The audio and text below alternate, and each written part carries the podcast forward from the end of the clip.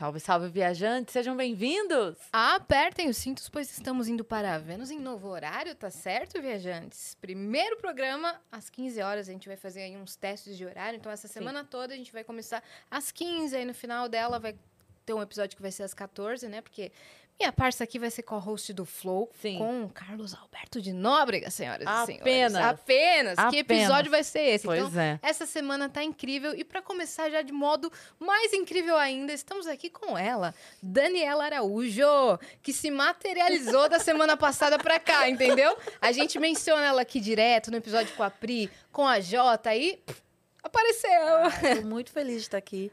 Porque eu já acompanho vocês há um tempo, né? Então, para mim é um prazer, um privilégio.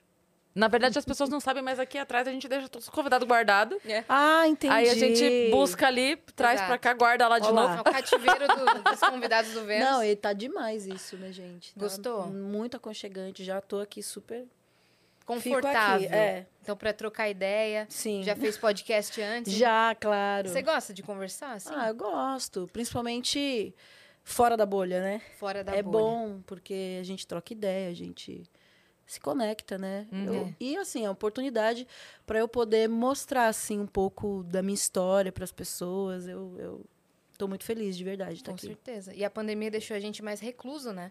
A gente sim. parou de se conectar com a pessoa. Eram só papos mais rasos é, e tal, e rápidos, e, ou pela internet e tal. É, eu senti muita falta, assim, de conversar é, por, durante uma hora com alguém quando é. eu tava na pandemia? Ah, tudo mudou, né? Para todo mundo. Acho que se não mudou, é estranho. Sim. Para mim mudou e eu acredito que para vocês também.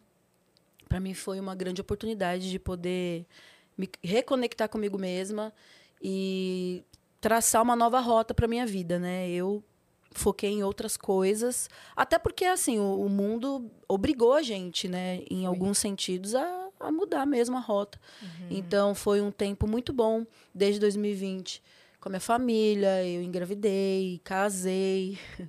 Aí agora eu tô grávida de novo. Olha. Foi seguidinho? Quase, né? Tipo, o Luca fez um ano, aí eu fiquei grávida. Vai é. ser bom. Vão ser idades próximas né, é. entre os irmãos. É, bom, eu acho que vai ser legal para ele, ele vai ter um, um, companheiro. Assim, eu tava achando que ia ser menina, né? Mas menino e é, é isso. Eu vi um Deus sabe melhor é, Deus sabe do que nós. É, e assim, vai eu ser bom um porque ele vai ficar, hoje vai ter amiguinho. De uma família que vai fazer o chá, viu? Da senhorinha, Não. da avó, que fica brava no chá revelação. Ai, meu Deus. Ai, é a coisa mais fofa. Mas é uma senhorinha, bem senhorinha mesmo, assim. E aí eles revelam, e é menino. E daí tá todo mundo comemorando, e ela queria menina. Aí ela sai assim... Não, é. Assim, a gente sempre tem uma vontade, né? De, é. Porque para mim seria é, ter as duas experiências, né? De você ser mãe de menino, mãe de menina. Mas, sabe, gente, que venha com saúde. E eu acredito muito que Deus escolhe melhor que a gente. É verdade. É, é verdade. Então eu tô feliz demais que Mas tem, depois dá pra ver menina. É, vem três, Não, né? não, agora. não, agora acabou a produção. Um trio, um trio. Não, senhora. Meu, eu sou. Eu tenho duas irmãs mais velhas e um irmão mais novo. Então eu amo ter irmãos, né? Tipo, não sei. É que dá trabalho, né, galerinha? É. Dá, dá trabalho. trabalho. Os mãe, pais, principalmente. É, a minha mãe contou muito com a minha avó. A gente foi muito criado pelos meus avós, assim, graças a Deus. Mas hoje em dia, eu não sei se eu posso contar muito com a minha sogra, que é psicóloga importante, minha mãe também, para lá e pra cá. Enfim, a vida é outra, né, hoje em dia. Então, sim, sim. Dois tá bom, gente. É. Vamos por, é. vamos por, por partes. E vamos né? crescer juntos, né? É, é legal Sim. também, porque é, é bom para os dois lados. Para você, que vai ter um trabalho só, Exato. né? Quando, quando alfabetizar, alfabetiza de uma vez só. Quando começar a adolescência, dá dor de Sim. cabeça uma vez só. Eu tô pensando em ter esse neném nos Estados Unidos. Tô Hum. fazendo todo o processo para ver se dá certo. Eu já tenho visto de estudante. Então, como residente, é, residente provisório que chama, né? Residente temporário, uma coisa assim. É, eu teria todos os direitos de ter Sim. o meu filho lá, mas quem sabe, né? A gente faz planos. Uhum. Mas seria muito Mas legal. tem algum motivo específico para. Ah, um dos motivos é também eu poder ter um tempo nos Estados Unidos para poder fazer a minha gravação. Eu quero gravar meu próximo álbum lá. E eu vou estar no pós-parto, então tipo eu não vou poder fazer shows. Então estar Sim. lá, estar aqui, não vai fazer muita Sim, diferença. tirar um tempo lá. É, então, como eu já tenho esse visto de estudante, não seria difícil eu ter o meu filho lá e daí, enquanto estou me recuperando, né, Uhum. eu poder gravar o meu projeto lá com produtores que eu conheço de lá e meu irmão mora lá agora Ah, e daí ele ele é coordenador de um estúdio de gravação lá. Enfim, várias facilitações, sabe? sim. Mas daí com o Luca e o André. Sim. Assim, Todo o André não iria, tipo, de malicuia, mas ele ficaria num seis meses, sabe? Eu queria Sim. passar lá. Sim. Ah, vamos ver Seria um se ciclo vai dar bom, certo. Sim, né? É. muito, muito. Aí aprimorar o inglês, aprimorar o espanhol, estudar alguma coisa de quebra. Gente, eu não sei, eu me ouço falando assim, parece uma louca, né? Porque eu vou estar, porque eu vou estar no pós-parto e quero fazer um monte de coisas. É. Mas Se planejar, tem- você vai planejar. Agora, Não, mas tem como, né? Eu, eu já tive um neném. Então, logo depois que eu tive o Luca, eu já estava fazendo tantas coisas. Então, não é. Ter filho não é doença, né? É verdade. Bom, agora segura aí que a gente precisa dar os recados, né? Que a gente até boa. esquece. A gente foi entrando em tanta história. Mas, ó, se você quiser mandar pergunta pra Dani, é só acessar a nossa plataforma nv99.com.br barra Vênus ou venuspodcast.com.br e lá a gente tem o limite de 15 mensagens. As primeiras cinco custam 100 Sparks e aí você vai poder mandar texto. As próximas cinco vão custar 200 Sparks, mas você pode mandar texto ou áudio, entendeu? E as últimas cinco custam 300 Sparks, mas você pode mandar vídeo, texto ou áudio, tá certo? E se você quiser anunciar com a gente, 4 mil Sparks, tá certo? Lembrando que 100 Sparks equivalem a 10 reais, 200 Sparks, 20 reais, 4 mil Sparks, 400 reais. Porque tem gente que acha que a conversão é igual ao real e aí fica, caraca, meu, 4 mil 300 reais pra fazer, uma, fazer uma propaganda. Não, são 400, tá certo? Então entra lá na nossa plataforma que a gente vai ficar super feliz se você mandar sua pergunta. É isso. E se você estiver assistindo a gente pela Twitch, tiver uma conta da Amazon, linka a sua conta da Amazon, porque aí você vai ganhar um sub grátis por mês e você consegue apoiar o Vênus sem gastar dinheiro. Então, linka lá a sua conta, pega o seu sub e dá pro Vênus. E se você quiser fazer um canal de cortes do Vênus ou pegar o seu canal e postar partes do Vênus, você está autorizado desde que você siga uma regra que é espera o episódio terminar. Se você não esperar, você vai tomar um strike, vai ficar no, no canto chorando e aí você vai acabar com o seu sonho. Mas a gente fica super feliz se você quiser fazer. A gente tem, a gente tem também o nosso próprio canal de cortes na descrição. Exatamente. E nós temos uma surpresa para nossa convidada, então, por Olá. favor, olha aí o nosso emblema de Que hoje. lindo! Muito legal. Amei. Depois eu quero. É, seu. claro. Olha o Que seu legal. brinquinho. É um brinco, né? É. Do Vênus aí, com, o nosso, com a nossa logo. Claro. E Muito a legal. Prisilinha. E a Prisilinha. Hoje eu vim sem Prisilinha. Aí, ó. Já, já mudou a estética. Adorei, adorei. Muito Parece legal, comigo, né? É nosso sim. emblema de hoje. E quem quiser resgatar, entra lá. E o código é Dani Araújo. Muito que bem. Nossa, muito bonito, né? Muito lindo. Quem faz é o, é o Gigalvão, nosso ilustrador. E as pessoas podem resgatar gratuitamente, tá bom? É isso. A gente dizia sobre a gravidez, né? Dizia eu sobre a aritmética, pensei na hora. É. Dizia eu. gente, vai- mas foi isso, engatei um filho no outro. E ter o, o, o segundo filho lá, que ainda não tem nome, que eu aceito sugestões, galerinha, vocês estão me ouvindo? Manda aí no chat. Ai, tá um drama esse nome. Manda aí no É, chat. É menino, poxa, tá? Você tem algum. O primeiro, como é que foi a escolha? O, o André chegou dizendo que ele escolheu desde criança o nome do filho dele. E daí eu deixei, porque, pô, não vou atrapalhar o sonho das pessoas.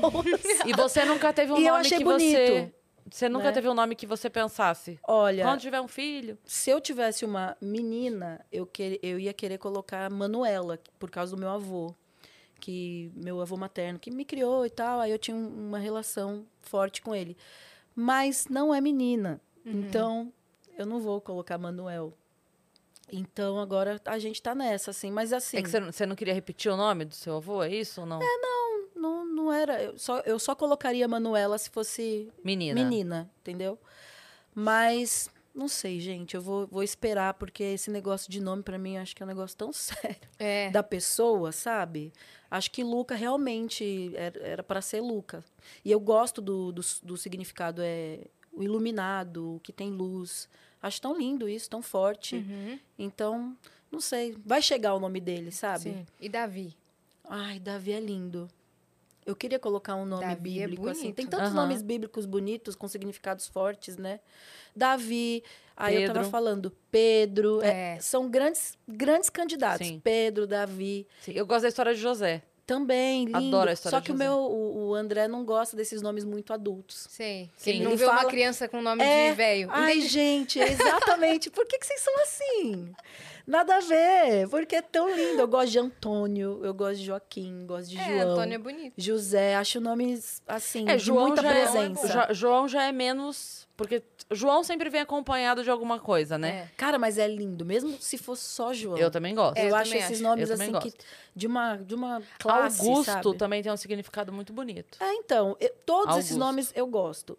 O André fala: "Ah, não, já vai nascer velho. Já vai nascer Mas Augusto bigode." não é. Augusto? Também. É, Fica Guto, Gutinho. Pois é.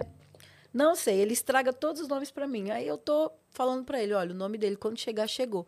Tem um que o meu sogro me, me falou, Tito. Tito.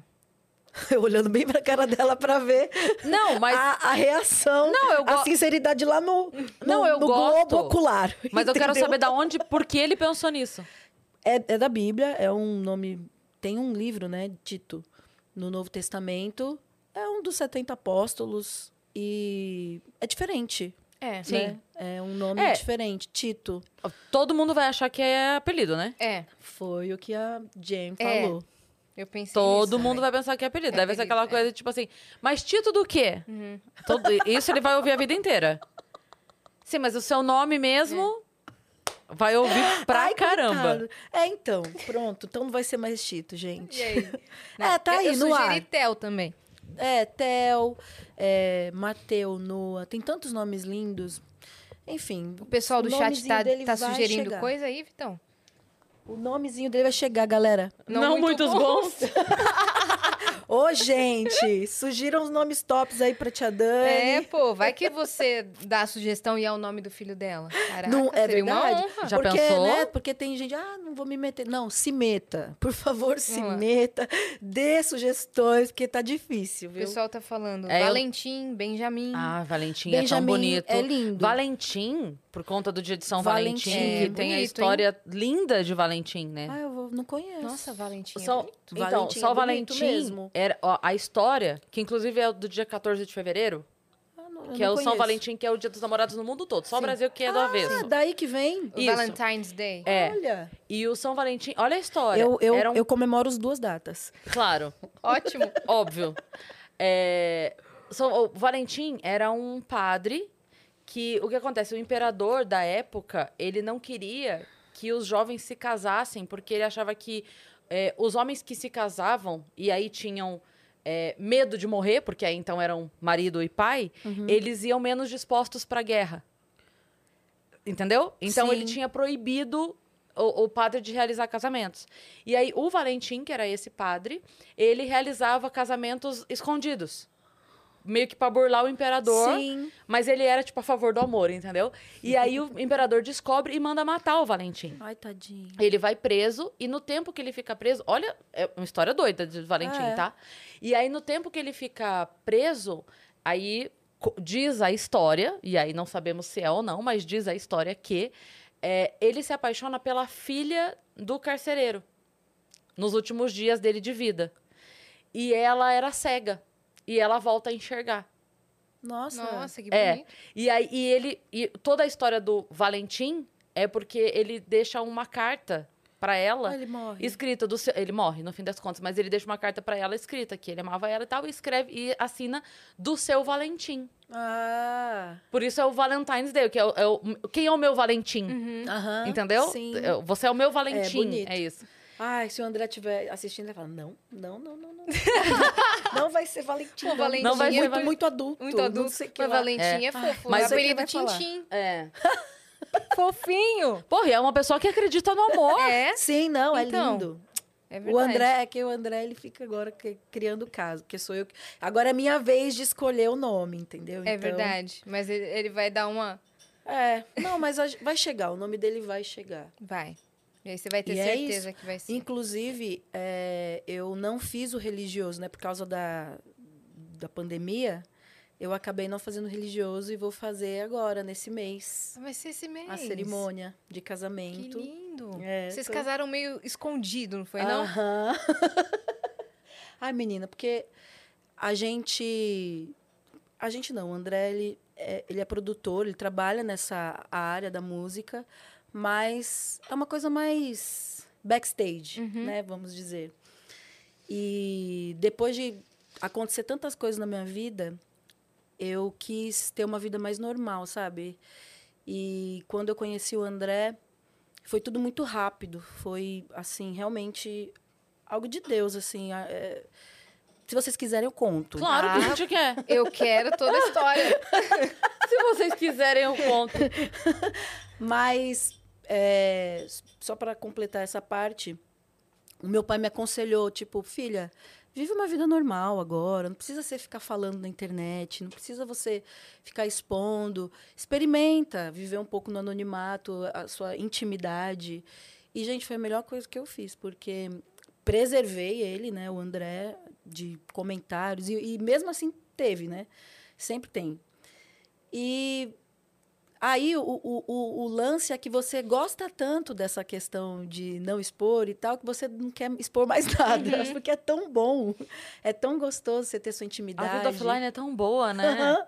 Exato, eu, eu acho que eu peguei um gosto pela vida offline. Eu me forço, sabia? A é, postar. Então, eu também. Porque eu passo um dia sem postar nada. Nossa, dá um alívio. É, Aí eu falo, sim, não, eu vamos sei, lá, vamos como movimentar. é. Eu também, hoje. E eu era uma pessoa extremamente. é, eu mostrava tudo. Uhum. Por um Produzia lado- bastante conteúdo. Sim, por um lado é bom. É bom porque as pessoas ficam próximas de você, elas veem o seu dia a dia, elas Sim. criam um vínculo. é, e faz, faz bem para o seu trabalho quando você alimenta o seu público dessa forma. Uhum. O equilíbrio é que, que é a chave, né? Acho que é isso que eu estou buscando hoje. Encontrar esse equilíbrio agora que eu tenho uma família, agora que eu tenho filho, agora Sim. que eu tenho esposo e que eu tenho, enfim, tantos afazeres e tantos interesses também. Uhum. Escolher o que mostrar, né? A, a- internet também, não só por conta da pandemia, passou por muitas mudanças, né? Acho que todo mundo está pensando melhor no que postar, no que expor, no que falar, né? Não é qualquer coisa que a gente pode falar hoje em dia, Com certeza. né? Então, eu tô reaprendendo a me colocar para as pessoas e para o meu público depois de tanta coisa que aconteceu comigo. Uhum. Mas você ia contar a história. Por favor. Você ia contar a Gente, história. para eu contar a história, tem, tem que começar do, do Ótimo, começo. é isso que a gente mais ama. Agora você se enfiou no melhor buraco. Acho que É, não. eu acho. Melhor começar Obrigada, do começo. Dani. Peraí. Delícia. Vou ajeitar aqui. Nossa, esse café é uma delícia. É? Valeu, Fê, que faz o café. Acho melhor começar do começo. Eu não sei se vocês já tiveram contato com, com, com minha música ou com. Ah, gente, me pergunta aí e tal, vai. Não, então peraí, calma. Já que vamos começar do começo, vamos começar do começo de Pergunta verdade. negócios Não, O que, que vocês querem ia- saber? é, vamos lá, vamos. nessa. Do começo de verdade. Você disse que tem irmãos. Tenho irmãos, minha família canta desde Você nasceu sempre. onde? Eu nasci em São Paulo, mas meus pais, eles são do Nordeste, do Piauí, os dois. Você sempre morou aqui? Sempre morei aqui, meus pais se conheceram aqui. Uhum. Minha mãe cantava com as irmãs e meu pai já cantava, era cantor, tipo, famoso dos anos 70. E daí eles se encontraram, casaram, tiveram filhos e desde criança eu canto também com, com meus irmãos. Eu tenho. Eu tive um grupo chamado Turma do Barulho com os meus irmãos. Uhum. E a vida foi assim: igreja, compromisso, viagem, escola e muitas obrigações, mas também muita, muita coisa legal. A gente teve a oportunidade de viajar o mundo inteiro por causa da música, de conhecer muita coisa, de aprender muita coisa também, aprender a lidar com pessoas diferentes. Meus pais sempre foram muito hospitaleiros, sempre foram pessoas extremamente generosas, sabe? Por conta de toda essa questão, não só da música, mas do, do ministério de pastor. Né? Virava e mexia, meu pai estava sempre fazendo é, trabalho social e era um misto de, de coisas, música e, e- e igreja.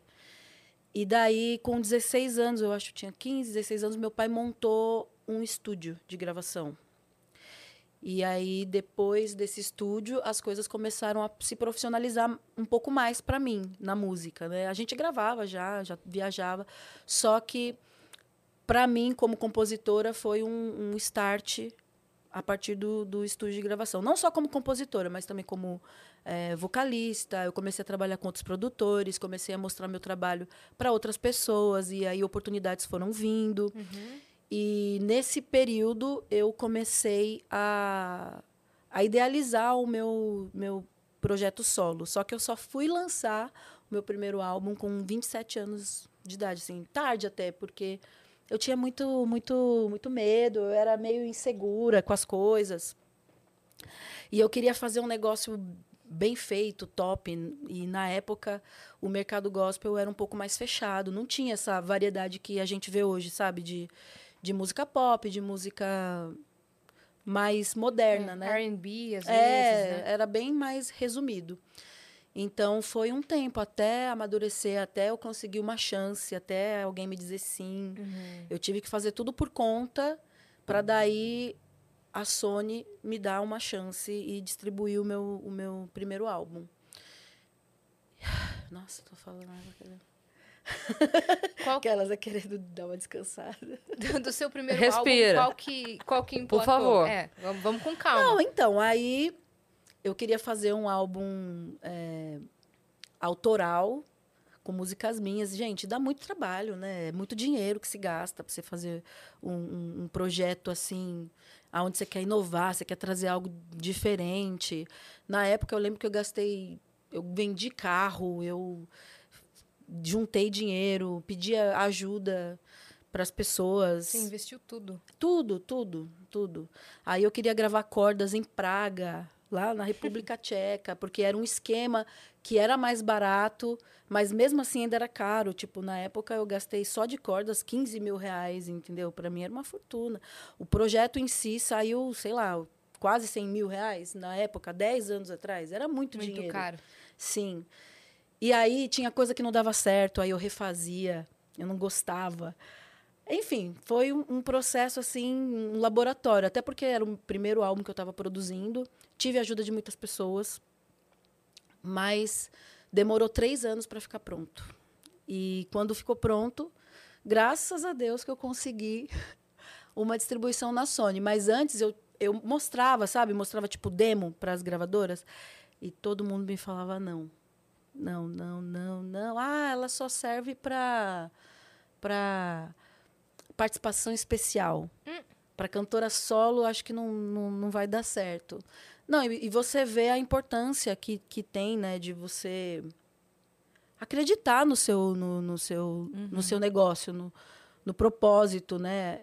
Eu sempre falo isso para as pessoas que quando a gente tem um propósito, esse propósito ele é muito mais forte do que qualquer medo que a gente tenha, né? Porque eu tinha tantas inseguranças na época, eu era tão nova, mas eu tinha muita certeza de que eu poderia contribuir, sabe, para o mercado gospel na época e que realmente eu tinha um diferencial musical e que em algum momento alguma coisa ia dar certo para mim. E que você tinha força solo. Sim, exato. E, e, eu nem pensava, eu nem conseguia formular muito dessa forma, mas Entendi. eu acho que eu sentia que eu precisava, sim, insistir que em algum momento ia dar certo. Entre altos e baixos, né? Sempre tem. Esses três anos também não era só por conta de, da dificuldade financeira. Também tem o, os altos e baixos emocionais, de você, às vezes, pensar: caramba, será que eu não estou sendo louca? Será que eu não estou viajando na maionese? Mas daí respira, há um novo dia, você acorda e aí vai uhum. e, e Seus continua. pais também botavam fé. Eles botavam fé, mas eles vieram de um, de um segmento bem mais tradicional, pentecostal da igreja. Então, eles queriam que eu fosse uma cantora pentecostal, né? Tradicional. O que, que é? é? Assembleia de Deus? Assembleia de Deus. Um beijo, Bleia! hum. Assembleia de Deus. Filha de pastor da Assembleia de Deus. Então tinha uma pressão, mas hoje eu vejo que era porque meus pais queriam me proteger, né? A gente sempre quer mostrar o caminho que a gente conhece, né? Hoje eu sou mãe, então eu, eu me imagino, né? tipo, ficando insegura se o meu filho mostrar pra mim que quer uma coisa que eu não conheço, totalmente diferente. Eu, ai meu Deus, eu não vou poder ajudar meu filho de nenhuma forma, não conheço, não sei se, como que é isso. Mas hoje, meu pai, ele é o meu, ele é o meu maior fã. ele sempre me manda e fala: Filha, tô, tô acompanhando aqui, viu o seu novo clipe, ó, tá da hora, a galera tá curtindo. Então, se ele estiver assistindo, um abraço pro seu pai. Sim, um beijo, pai. Mas é, é assim, é- a gente também tem que é, saber o que a gente quer, né? Uhum. E por mais que os meus pais fossem músicos e, e me apoiassem, eu, eu, eu sabia, graças a Deus, eu sabia muito bem o, o que eu queria e não desisti, né? E aí, lançou o álbum e o Aí- álbum estourou. Lancei o álbum, na época, o digital estava começando, né? Há 10 anos atrás, não sei se vocês lembram, tipo, o YouTube estava engatinhando, tinha o SoundCloud, vocês lembram o SoundCloud? Lembro. 2012, É. 2013 era a época mais fervorosa ali do SoundCloud. Exato, e eu fui meio que o teste da gravadora para ver essa nova era digital. E daí eu lembro que a música até caiu do sistema porque pass- ultrapassou os limites de plays permitidos pelo, pelo SoundCloud. Mas sem- foi tudo muito gradativo na minha vida, sabe? Eu, não, não, não- houve um, um momento assim de tipo, pá, estourou do nada. Não, foi uma coisa muito gradativa. Quem me levou muito foram a- fo- foram os meus fãs, a, a galera que curtiu o som e daí acabou falando para um, para outro, para um, para outro. Aí eu comecei a sentir nas, nas, nas apresentações que estava dando certo e que talvez seria assim o, o, meu caminho. Uhum. Aí eu não demorei muito para gravar o meu próximo projeto, que foi o Criador do Mundo, que inclusive a capa é toda cheia de planetas e, e coisas Ah, astronômicas. Que É. lindo, cara. Sim. E aí, um ano eu já estava produzindo o meu próximo álbum, que daí esse álbum acho que fez mais, eh, repercutiu mais, até porque foi um álbum que eu tive a ajuda do meu irmão, me ajudou a produzir e tal, aí eu acho que ficou um pouco mais popular, sabe? Entendi. O primeiro é bem alternativo, mas eu gosto muito do meu primeiro álbum. Tem músicas que eu fiz com, sei lá, 10 anos, 15 anos. Caramba. É, tem uma compilação assim de Doideira músicas isso. muito antigas e músicas mais recentes. O Criador do Mundo também. Todos os meus álbuns são assim. Eu sempre pego músicas que eu fiz tipo lá atrás, sabe? E coloco pra ter um, um fresh assim, porque Uhum. o compositor tem muito disso, né? A gente tem fases. Tem fases que a gente está compondo um estilo muito, muito, muito. Daqui a pouco a gente está ouvindo outras coisas, está com outras influências, daí a gente compõe um monte de música irmã, Uhum. parecida, e tal, tal, tal, tal. Aí eu sempre tenho é, gravações, audio notes de 2010, 2011, que eu vou lá, ouço e falo, caramba, isso é bom. Vou usar isso. Quem que eram as suas influências quando você compôs os primeiros álbuns? Ah, eu gosto muito de rock, bandas, né? Eu cresci ouvindo, gente, sou dos anos 80, então Uhum. eu cresci ouvindo Metallica, Silverchair, é, Foo Fighters, é, quem que eu gostava muito também? Ah, essas bandas, gente, de rock. Fala aí, o que, que vocês curtem de rock, vocês ouviam desse tempo? Eu não sou Queen. do rock. Não! Queen. Queen, ai, tudo. Todas essas bandas eu sempre Depois consumi mais pros anos muito. 90, Nirvana. Você, Nirvana. Você levou um susto que eu fiquei muito. até preocupada agora. Cara, eu jurava que você curtia um rock. Você sabe que esse final de semana eu ouvi isso? Ah. Eu tava lá no show das meninas, aí um dos caras que trabalhava, o Edu, que é o, ele é o maquiador da Maiara, ele falou: Cara, eu nunca imaginei, eu sempre achei que você fosse do rock. Eu falei, mas da Não, onde MPB. você tirou? MPB. Eu sou do sertanejo pagode. Você vê como que Viu? E aí ele falou- aparências enganam. Aí ele falou, cara, deve ser a décima vez que eu te vejo no show sertanejo. Eu falei, porque eu gosto de sertanejo. Horas. Eu acho que é por isso, talvez. Eu, Caraca. hoje eu gosto de tudo, né? Eu ouço tudo. É Sim. que na adolescência eu acho que a gente tem um, um estilo que a gente emplaca ali, que a gente quer levantar a bandeira. E aí a gente fica mais num estilo. Sim. Não sei. E mesmo depois de uns anos, quando você vai escutar uma música que você quer relaxar, assim, que você quer ficar É confortável, o flashback. você, fa... você escuta o que É. você escutava na sua adolescência. É, é isso mesmo. Eu, eu vi uma coisa, um estudo falando assim, que, tipo, a gente tem uma fase de conhecer que é ali da Isso. adolescência. Aí tem uma fase que você estabelece. E aí, Isso. dali pra frente, você dificilmente vai ouvir coisas novas. Sim. Exato. Então, por exemplo, é, quem vai no show do Roupa Nova, fã de Roupa Nova, se Roupa Nova lançar uma música boa, beleza, a gente vai ouvir. Mas a gente quer ouvir As antigas. Dona, a Uhum. gente quer ouvir Sapato Velho, a gente quer ouvir... Ai, gente, e pra quem é cantor? Porque Pensa como que Você é. quer ouvir aquelas. Sim. Você tendo que cantar em 2022 as É. músicas de 2012. É, Azar, é porque... assim. Não, é, mas eu, Ninguém eu sou mandou. cantora, mas eu também sou fã. É, então eu então você entendo, entende. Você sabe? É. Ah, Não, eu gosto das e músicas que eu canto. A gente tem esse lance de, de- Tanto é que, tipo, Ruge, volta, lota. Sandy Júnior, volta, É. lota. Porque a gente quer ouvir as coisas que a gente ouvia. E é uma ligação emocional, né? Total, É, total. total. É, como é que se chama? É da memória. É, se memória afetiva. É a memória afetiva. Memória exatamente. afetiva. Sim. Aí é isso, tipo, desde então estou gravando as minhas músicas, mas aí tive a oportunidade de produzir outros cantores, inclusive a Pri, que veio aqui. Sim. E daí ela. Em que momento época- você conheceu a Pri? Cara, então, eu. Foi em 2014 ou 2015?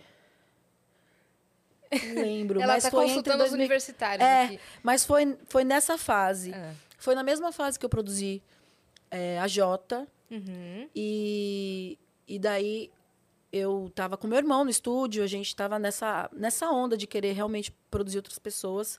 Eu tinha acabado de lançar o Criador do Mundo, ou estava lançando, é, eu acho que eu estava produzindo o Criador do Mundo e produzindo outros cantores. Produzir, você diz, compor junto? Não, eu estava produzindo o meu álbum, Certo. e daí no meio disso eu estava produzindo outros cantores também. Entendi, mas eu queria saber, produzir qual, em qual sentido da palavra? Investir naquele cantor ou pegar e compor Produzir- junto? Produzir no sentido de, de produzir as músicas, tipo, Entendi. pegar o cantor. Cada caso é um caso, né? No caso da Pri, por exemplo, ela veio com as composições dela. Certo. E daí a gente fez uma compilação. Quais, a gente escolheu quais músicas dariam um repertório. Ela falou qual era o objetivo dela, o que, que ela queria pro álbum Até Sermos Um. Uhum. E daí, dentro disso, ela mostrou referências do que ela queria em relação a som e tal. Obviamente que ela procurou a gente porque ela já se identificava com o estilo de produção, né? E daí a gente desenvolveu e foi muito legal. Eu lembro que foi meu foi um dos anos mais criativos para mim como produtora, porque produzir uma artista como a Priscila é um privilégio, né? Ela Com certeza. independentemente de quem produziria, ela ia acontecer, porque ela já tinha eh, começado a carreira dela desde sempre, né? E era uma coisa muito óbvia para mim, né? Pelo menos como produtora, eu olhar e falar, gente, quero fazer parte dessa história, né?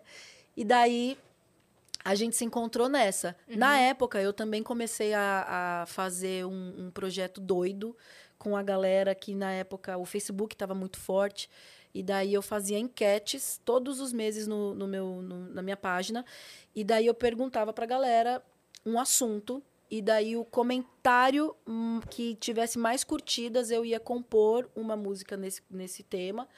Aí eu tinha que produzir e lançar a música no meu YouTube no mesmo mês. E foi assim por 12 meses. Caraca! Eu quase morri, cara. Foi uma loucura. Foi uma das maiores loucuras que eu, Porque que eu já fiz. tava produzindo um álbum, produzindo outros artistas e ainda fazendo É, esse quadro. não, meu irmão, meu irmão quase me matou nessa época, assim. Eu lembro Mas que ele foi parceiraço. foi. E eu lembro que na- era Snapchat na época. Uhum. Gente, eu mostrava tudo pra galera. E a gente ria muito, porque ele ficava nervoso. Tinha um dia que eu chegava lá, ele tava pé da vida comigo, porque eu, eu às vezes, é, não gostava da música que eu tinha feito. Aí eu falava pra ele, Jorginho, eu fiz outra.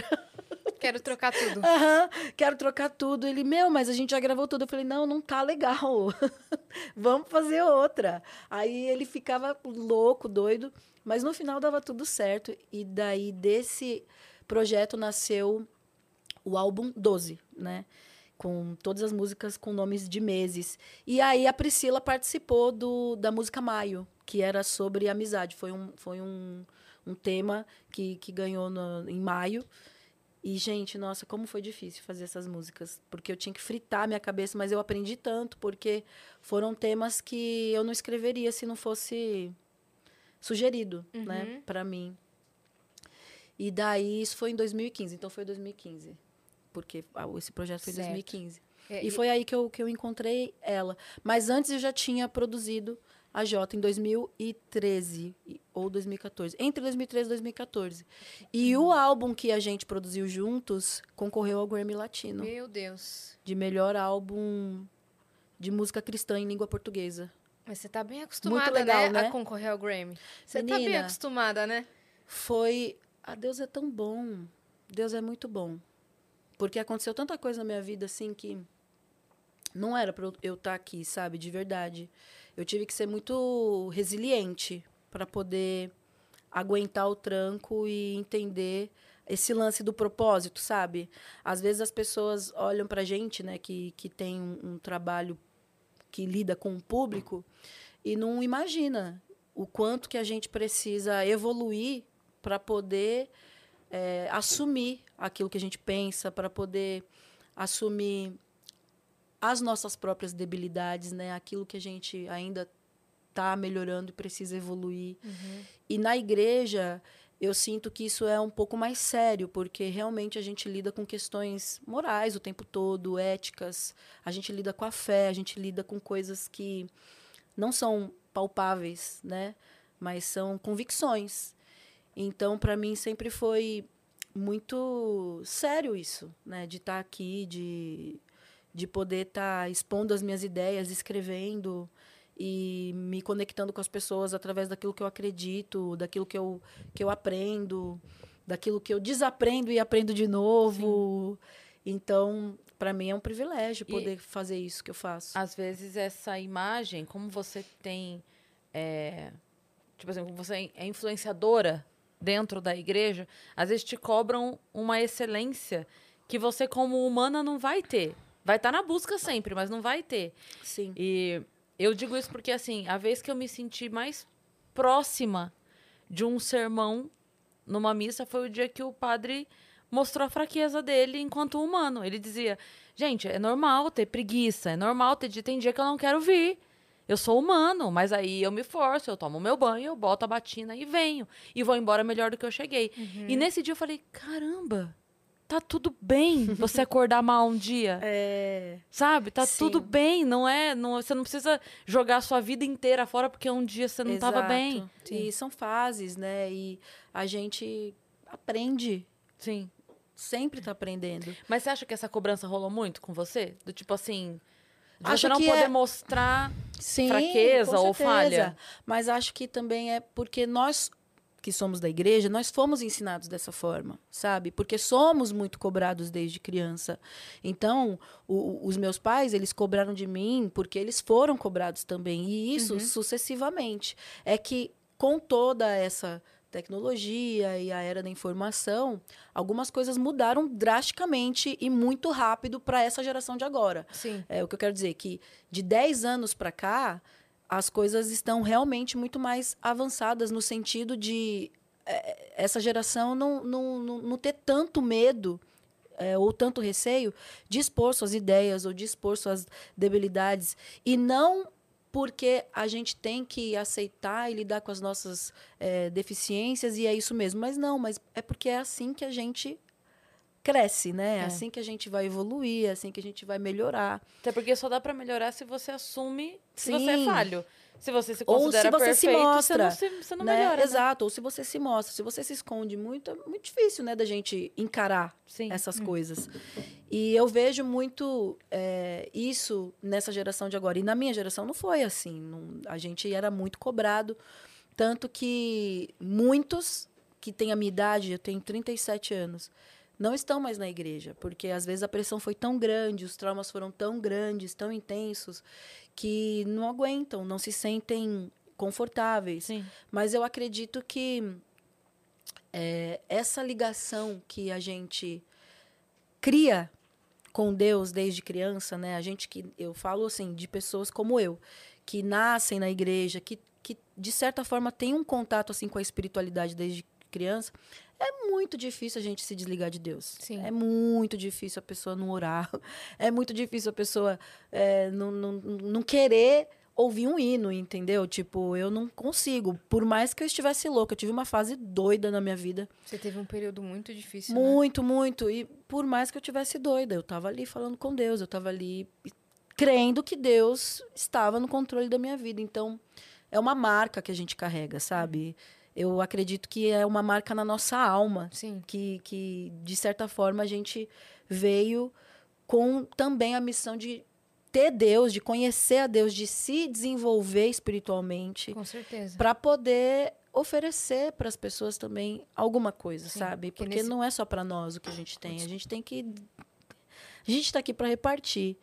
E quando a gente tem Deus e quando a gente experimenta Deus assim, no sentido de realmente ter experiência, sabe? Não é, não tô falando de religião. Eu tô falando de você, por exemplo, ser curado ou você experimentar um, um milagre no seu dia a dia, algo que você tem certeza que foi um sinal de Deus, algo que você sabe que foi Deus que mandou uma pessoa falar. Sim. Na minha vida sempre foi muito assim, coisas assim, muito doidas. Não tem como você não crer em Deus, não tem como você não, não querer se conectar com um Deus que, na minha experiência, só me fez bem, só me fez é, querer ser uma pessoa melhor Sim. entendeu? Então, para mim, Deus, ele se manifestou muito na minha vida como música, em forma de música, mas ele pode se manifestar para as pessoas de diversas maneiras, de, em, em diversas situações e com diversos formatos, né? Então, assim, é muito amplo quando a gente fala de Deus. Eu gosto muito dessa dessa maneira de falar dele como criador, né? Eu amo porque realmente, se a gente pensa num Deus criador, numa força superior que tá tendo controle de tudo, porque sei lá, para mim não, não, não faz muito sentido a gente estar tá ao léu e para mim estaria muito um caos muito maior se não tivesse um- uma ordem ou algo, um ciclo é, controlando as coisas, né? Então eu gosto de pensar que existe sim uma força superior, um Deus que cuida de nós, que que tem anjos perto da gente, inspirando a gente, livrando a gente de todo o mal e, e- e guiando a gente para um propósito e para que a gente seja luz, né, de certa forma, e melhore. Eu vi uma cena de um. Eu não sei se era um- uma série ou um filme, porque era. Foi naqueles trechinhos que às vezes no Instagram passa, sabe? Quando.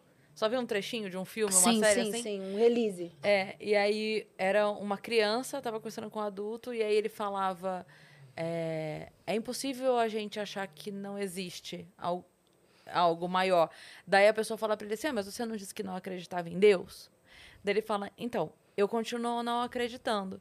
Mas é, eu descobri, daí ele fala, tipo, algum estudo que ele estava fazendo na escola. E daí o menino fala assim que é, a gravidade, se ela fosse um pouquinho mais forte do, da força da gravidade, ela desestruturaria o nosso corpo. A gente não resistiria. A A força. seria. É.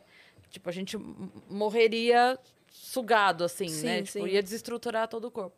E se ela fosse um pouquinho menos, a gente não ficaria na Terra como, a Sim, gente, como a gente fica. fica, Daí ele fala, ela é exatamente a força que ela precisa ser. Sim. Exatamente o cálculo que precisa ser. Então, é impossível a gente não achar que tem alguma coisa É, meu, e, e assim, tomando É, conta desse, desse cálculo exato, sabe? Pra mim isso é al- algo muito é uma das bases dos princípios que eu tenho pra mim, né? Até porque quando a gente passa por algumas fases assim que desestruturam a gente, se a gente não tiver uma base, a gente morre, né? Pelo menos pra mim. Deus se mostrou de novo na sua vida, né, nesse período. Menina, foi. Assim, 2015 foi um ano muito bom é, no meu trabalho, mas aí eu acabei passando por um divórcio. Eu, eu, a eu era casada antes com um cantor também do meio. Então foi muito difícil, porque foi um casamento que se desfez, que era público, dentro da É. igreja. E E era Ah, muito acabei- noticiado, né? Sim, acabei não sabendo lidar também. A gente né, não sabe, às vezes não é treinado para lidar com certas coisas. E, nossa, gente, foi horroroso, foi horrível. Tanto para mim quanto que eu imagino pro, pro, pro, pra ele. Mas. E o divórcio um- ele não é nada bem visto, né? Não, na igreja não, Pois até é. hoje, até hoje não é uma coisa que as pessoas Como foi aceitam. isso pra família e... Foi horroroso, gente. Imagina que foi eh, seis anos atrás, é, sete anos atrás. Sete. Se hoje ainda é difícil, né? Imagina sete anos Uhum. Seus atrás com pais? dois cantores. Ai, meus pais ficaram péssimos. E assim, a pessoa era de uma outra denominação, só que extremamente tradicional. Eu também venho de uma igreja extremamente tradicional. E assim, ninguém se casa para se divorciar. Isso daí é uma coisa óbvia. E foi horroroso, eu não, eu não tenho palavras. Horrível, horrível, Você horrível. saiu destruída. Sim, e daí foi uma sucessão de acontecimentos, né? Como eu não soube lidar, e daí tem também a questão de eu ser mulher, e acabou. Não que isso tenha sido culpa do, do, do, do, meu ex-marido, mas, gente, só o fato de eu ser a mulher, com certeza, né? Sim. Algumas coisas ficaram mais pesadas para mim. E, você- E acho daí, na época, eu fiquei foi- muito revoltada, sabe, com isso. Fiquei extremamente des- desestabilizada. E eu já tinha alguns problemas mal resolvidos. Se o meu casamento não deu certo, é porque eu já tinha problemas extremamente mal resolvidos que eu levei para dentro do casamento. Fa- problemas familiares, problemas de religião, problemas de repressão. É, não era um casamento que era para acontecer, entendeu? Foi muito de rebeldia da minha parte. É, eu já falei isso em, em outros, em outros, em outras ocasiões. E claro, quando não dá certo, gente, é porque não é para ser, Sim. entendeu? E foi muito difícil para o nosso público entender isso, né? As pessoas ficavam torcendo sempre que a gente voltasse. É, graças a Deus hoje não mais, não tem mais essa ligação porque ele também já é casado, já tem filho e graças a Deus que a gente conseguiu se estabelecer. Mas eu imagino que para ele também tenha sido muito difícil, né? Por causa de todos os julgamentos, por conta da gente ser cantores. Muitas portas se fecharam pra gente, porque a gente se divorciou. Então, um cantor divorciado não é uma, um bom exemplo para muitas pessoas, né? Sim. E assim, eu não, eu não, de verdade, eu não defendo o divórcio. Não defendo o divórcio, nunca vou defender, porque é um sofrimento muito grande, sabe? Independentemente de qualquer questão religiosa, gente, divórcio é sofrimento, sofrimento. Se, se deu errado, é porque realmente as pessoas não estavam prontas, é porque teve algum problema, é porque não era para ser, é porque estava sofrido, não, não tinha maneira nenhuma de, de se reconciliar. É um e, luto, assim, né? e também, quando dois não quer, um não faz, Sim. né? Então, assim, são várias questões. Mas, Mas, mas tão pior é seguir a vida... viver uma mentira. É, viver uma mentira Sim. e viver arrastado numa tristeza eterna Sim. pra não resolver um problema, né? Sim, acredito, né? Porque muitas pessoas falavam assim: ah, mas Deus pode restaurar. Deus pode restaurar todas as coisas. Eu acredito que Deus pode restaurar todas as coisas. Mas para que isso aconteça, as pessoas precisam querer essa Sim. restauração. Né? E um casamento, ela não é feita só de uma pessoa. São duas pessoas. E, e existem milhares de motivos Sim. Pelas quais É, a cura começa na vontade de ser curado, né? isso A cura exato. começa na vontade. Se a pessoa não tem a vontade de ser curada, não vai, Menina, não vai ocorrer a cura. demorou cinco anos para me recuperar. Assim, tipo, emocionalmente. Quando a gente tá nesse período, a gente acha que não, já tá bem, né? Acabou, cada um foi para um lado. Mesmo que você não queira mais o relacionamento, é, dependendo da situação que, que for, né? Para mim foi muito traumático por, conta de várias coisas, não só por conta da religião e da igreja, mas também eu era cantora, eh, era muita cobrança, as pessoas ficavam falando disso para mim assim por muitos e muitos anos. É, também tinha toda a questão emocional mesmo. Uhum. E eu demorei, eu demorei muito sair de um padrão, que a gente acaba criando um padrão, né, de relacionamento assim. E foram cinco longos anos até eu zerar. Assim, e admitir também as coisas que eu precisava melhorar em mim, que eu precisava de, eh, de cura mesmo. E olhar para mim, a autoestima, né? A gente fica mal, muito mal. Eu fiquei destruída. Uhum. E daí foi aquela Sucessão de. É. É, tipo, ladeira abaixo. Sim, assim, né? ladeira abaixo. Aí em 2016 eu me afundei, eu me, eu me revoltei com a minha família, me revoltei com, com, com a igreja, me revoltei com a questão de não ter dado certo o, o, o, o meu relacionamento, de não ter sido como eu tinha imaginado.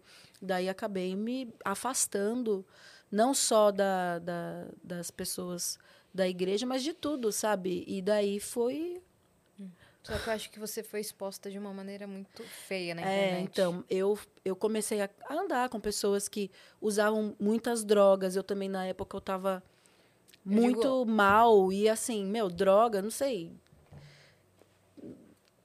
É, é, é, é um vazio muito grande, assim, sabe? Que eu sentia e eu queria alívio, né? Droga, ela traz essa, essa sensação de, de, de alívio momentâneo para você. E aí eu também queria, eu nunca tinha feito nada, né? Tem muito disso da, da, de na igreja a gente às vezes fazer tudo certinho e não ter tido experiência nenhuma. Só que quando se revolta, gente, se revolta Sai da frente. mesmo, é. E daí eu tive essa fase. Mas foi um ano, um ano que eu acabei assim com o meu psicológico. E aí acabei me envolvendo com uma pessoa que me expôs de uma forma Então. horrível. É.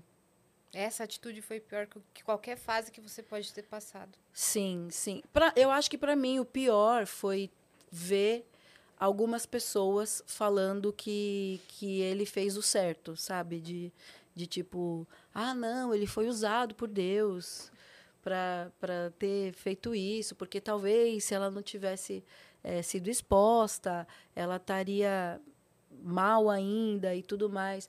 E assim, eu ainda não expus eh, muitas, muitos dos detalhes dessa história, até porque só agora eu acho que eu me sinto bem de falar algumas coisas. Mas na época, o, o rapaz demorou seis meses para me expor, assim. Tipo, ele veio para o Brasil para morar comigo. E daí, assim, eu fiquei com ele um mês, mais ou menos, e eu, ia, eu vi que não ia dar certo, que era uma pessoa que não... Ah, Eu também estava meio Entendi. biruta, né, gente? Estava fazendo coisas sem nexo. E, e daí ele foi pro rumo dele. Só que ele começou a me ameaçar. Começou a me ameaçar. E eu comecei a pensar, gente, se ele fizer alguma coisa, eu não vou poder fazer nada, né? Mas aquilo, só o fato dele começar a me ameaçar, eu comecei a, a cair em mim, sabe? Tipo, nossa, o que eu tô fazendo com a minha vida? Eu acho que eu preciso me situar um pouco. Daí voltei para São Paulo, porque na época eu morava com, com eu morava no Rio de Janeiro. E Você daí se mudou. fui embora. Ah, foram muitas decepções e daí uma coisa foi puxando a outra e eu fui embora para ficar longe de tudo. Só que daí nessa fase eu voltei para São Paulo para ficar mais perto da minha família também e fui me recuperando. Na época eu me lembro que eu ainda fumava maconha e fumava, e fumava cigarro. Mas as outras drogas eu já tinha abandonado. Mas Eu você- cheguei- Você usando outras coisas também? Ai, gente, é, uma, é um abismo que chama outro, sabe? E a curiosidade também. E na época eu fiquei. Eu, eu me questionei sobre tudo, né? Inclusive sobre as questões religiosas. Então foi uma época que eu busquei conhecer outras coisas, outras religiões. Eu, eu lembro que eu ia muito eh, em cartomante. Eu comecei a me interessar sobre astrologia, enfim, coisas que muitas vezes a gente fica dentro da igreja e como são coisas muito condenadas, a gente acaba ficando curioso para saber como que como que é isso. E daí eu acabei indo por esse lado, mas olha, olha que interessante. Numa das vezes que eu fui para uma para uma cartomante que eu ia, é, eu perguntei para ela assim: "Ah, mas será que eu não tenho que que sair da igreja e tal? Será que a igreja é meu lugar ainda?" Aí ela falou assim: é, "Você não pode sair da igreja. Você não pode sair da igreja evangélica. O seu lugar é na igreja evangélica mesmo." E você vê como que realmente é, Deus ele traz respostas, sabe, para você. E não estou falando em relação à a, a, a igreja, mas eu acredito que cada pessoa tem o seu lugar, sim. Sim. E a gente tem um propósito para cumprir, a gente tem uma mensagem para passar para as pessoas. E a gente precisa aceitar isso, sabe? Para que a nossa vida flua de uma forma mais harmoniosa. Dani, você contou isso agora. Eu lembro uma vez que eu fui. é, uma amiga foi colocar cartas assim pra mim também. E eu tava nessa mesma situação do tipo, ai meu Deus. Mas e aí? Vou, não vou? Aquela coisa. Coração pesado de não saber se, se devia, se não devia, sabe? Na, na, na aí- cartomante? É, era uma amiga, não, não, f- não foi assim uma consulta. Sabe quando a amiga lê carta, vai colocar carta e tal.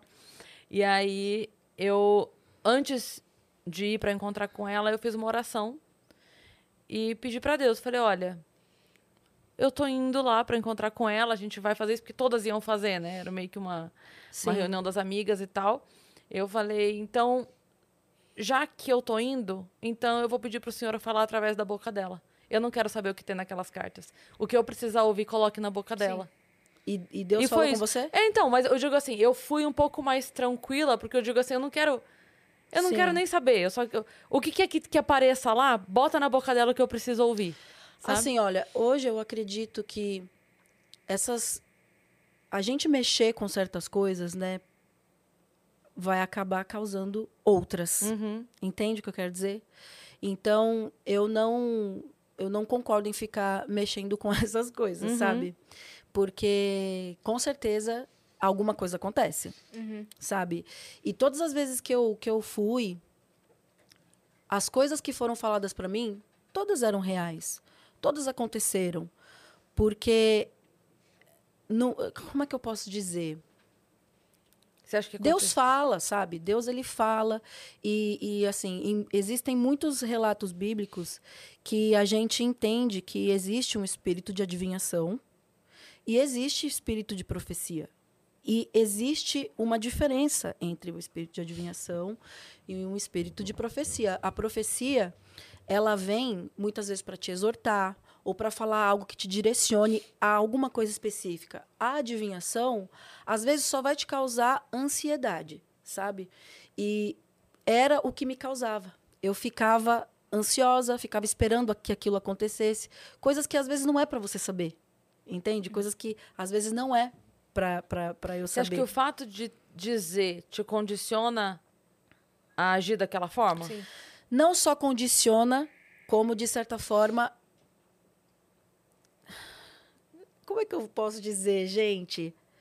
Meu, causa coisas no mundo Muda espiritual. seu caminho. Você entende? Tipo, é, é- não é que muda, mas se você acaba sabendo algo de algo que, que vai acontecer, independentemente de você saber ou não, você saber, eu acho que já vai fazer com que você haja de outras formas, entendeu? Que era o que acontecia comigo é, quando eu ia para astróloga. Ela me falava as coisas, por conta de tudo que ela me falava, eu acabava agindo de outras formas. Eu acabava fazendo outras coisas. E eu ficava ansiosa, eu ficava é, condicionada àquilo. E são crenças limitantes. E Deus ele não tem isso para nós. Deus ele quer que você vá além, né? E aquilo que ele fala para você é simplesmente para que você abra o seu caminho e abra a sua mente. Que nem, por exemplo, eu vou dar um exemplo bem claro disso. É, porque para quem me conhece, para quem me segue há muito tempo, sabe que eu sou da Igreja Assembleia de Deus e sabe que a Igreja Assembleia de Deus ela tem um teor profético muito grande, né? A gente sempre está orando, a gente sempre está ouvindo pessoas falar com a gente coisas que Deus manda e até hoje eu sou dessas. Eu gosto que Deus use pessoas para falar comigo. Você não tem o dom da, da profecia. Eu, eu não sei. Uhum. Não sei se eu tenho. Se eu tenho, eu coloco na música. Porque existem músicas que são proféticas, né? Existem letras que são proféticas, que falam sobre coisas que a igreja precisa ouvir e essa letra vai acabar fazendo com que a igreja se desperte, com que a igreja, é, enfim, é, seja, é, seja é, faça alguma coisa, Sim. né? Mude, São traga isso, evolução, né? isso, sa- são músicas proféticas. Mas, por exemplo, quando aconteceu a- essa exposição, quando esse rapaz me expôs, Eu fui cantar numa igreja e, e eu estava nessa fase de eu não saber, essa questão religiosa estava mexendo muito com a minha cabeça. Eu estava indo em cartomante. Gente, imagina a, a, minha, a bagunça que, que eu tava na minha cabeça. Sim. Drogas, e eu queria parar. Droga. E eu queria parar de cantar. Eu falava pro meu irmão, Jorginho, eu preciso parar, eu vou morrer. E daí ele falava, aí existiam questões, poxa, mas o que, que eu vou fazer? Porque tem toda essa questão administrativa aqui, que você vai fazer o quê?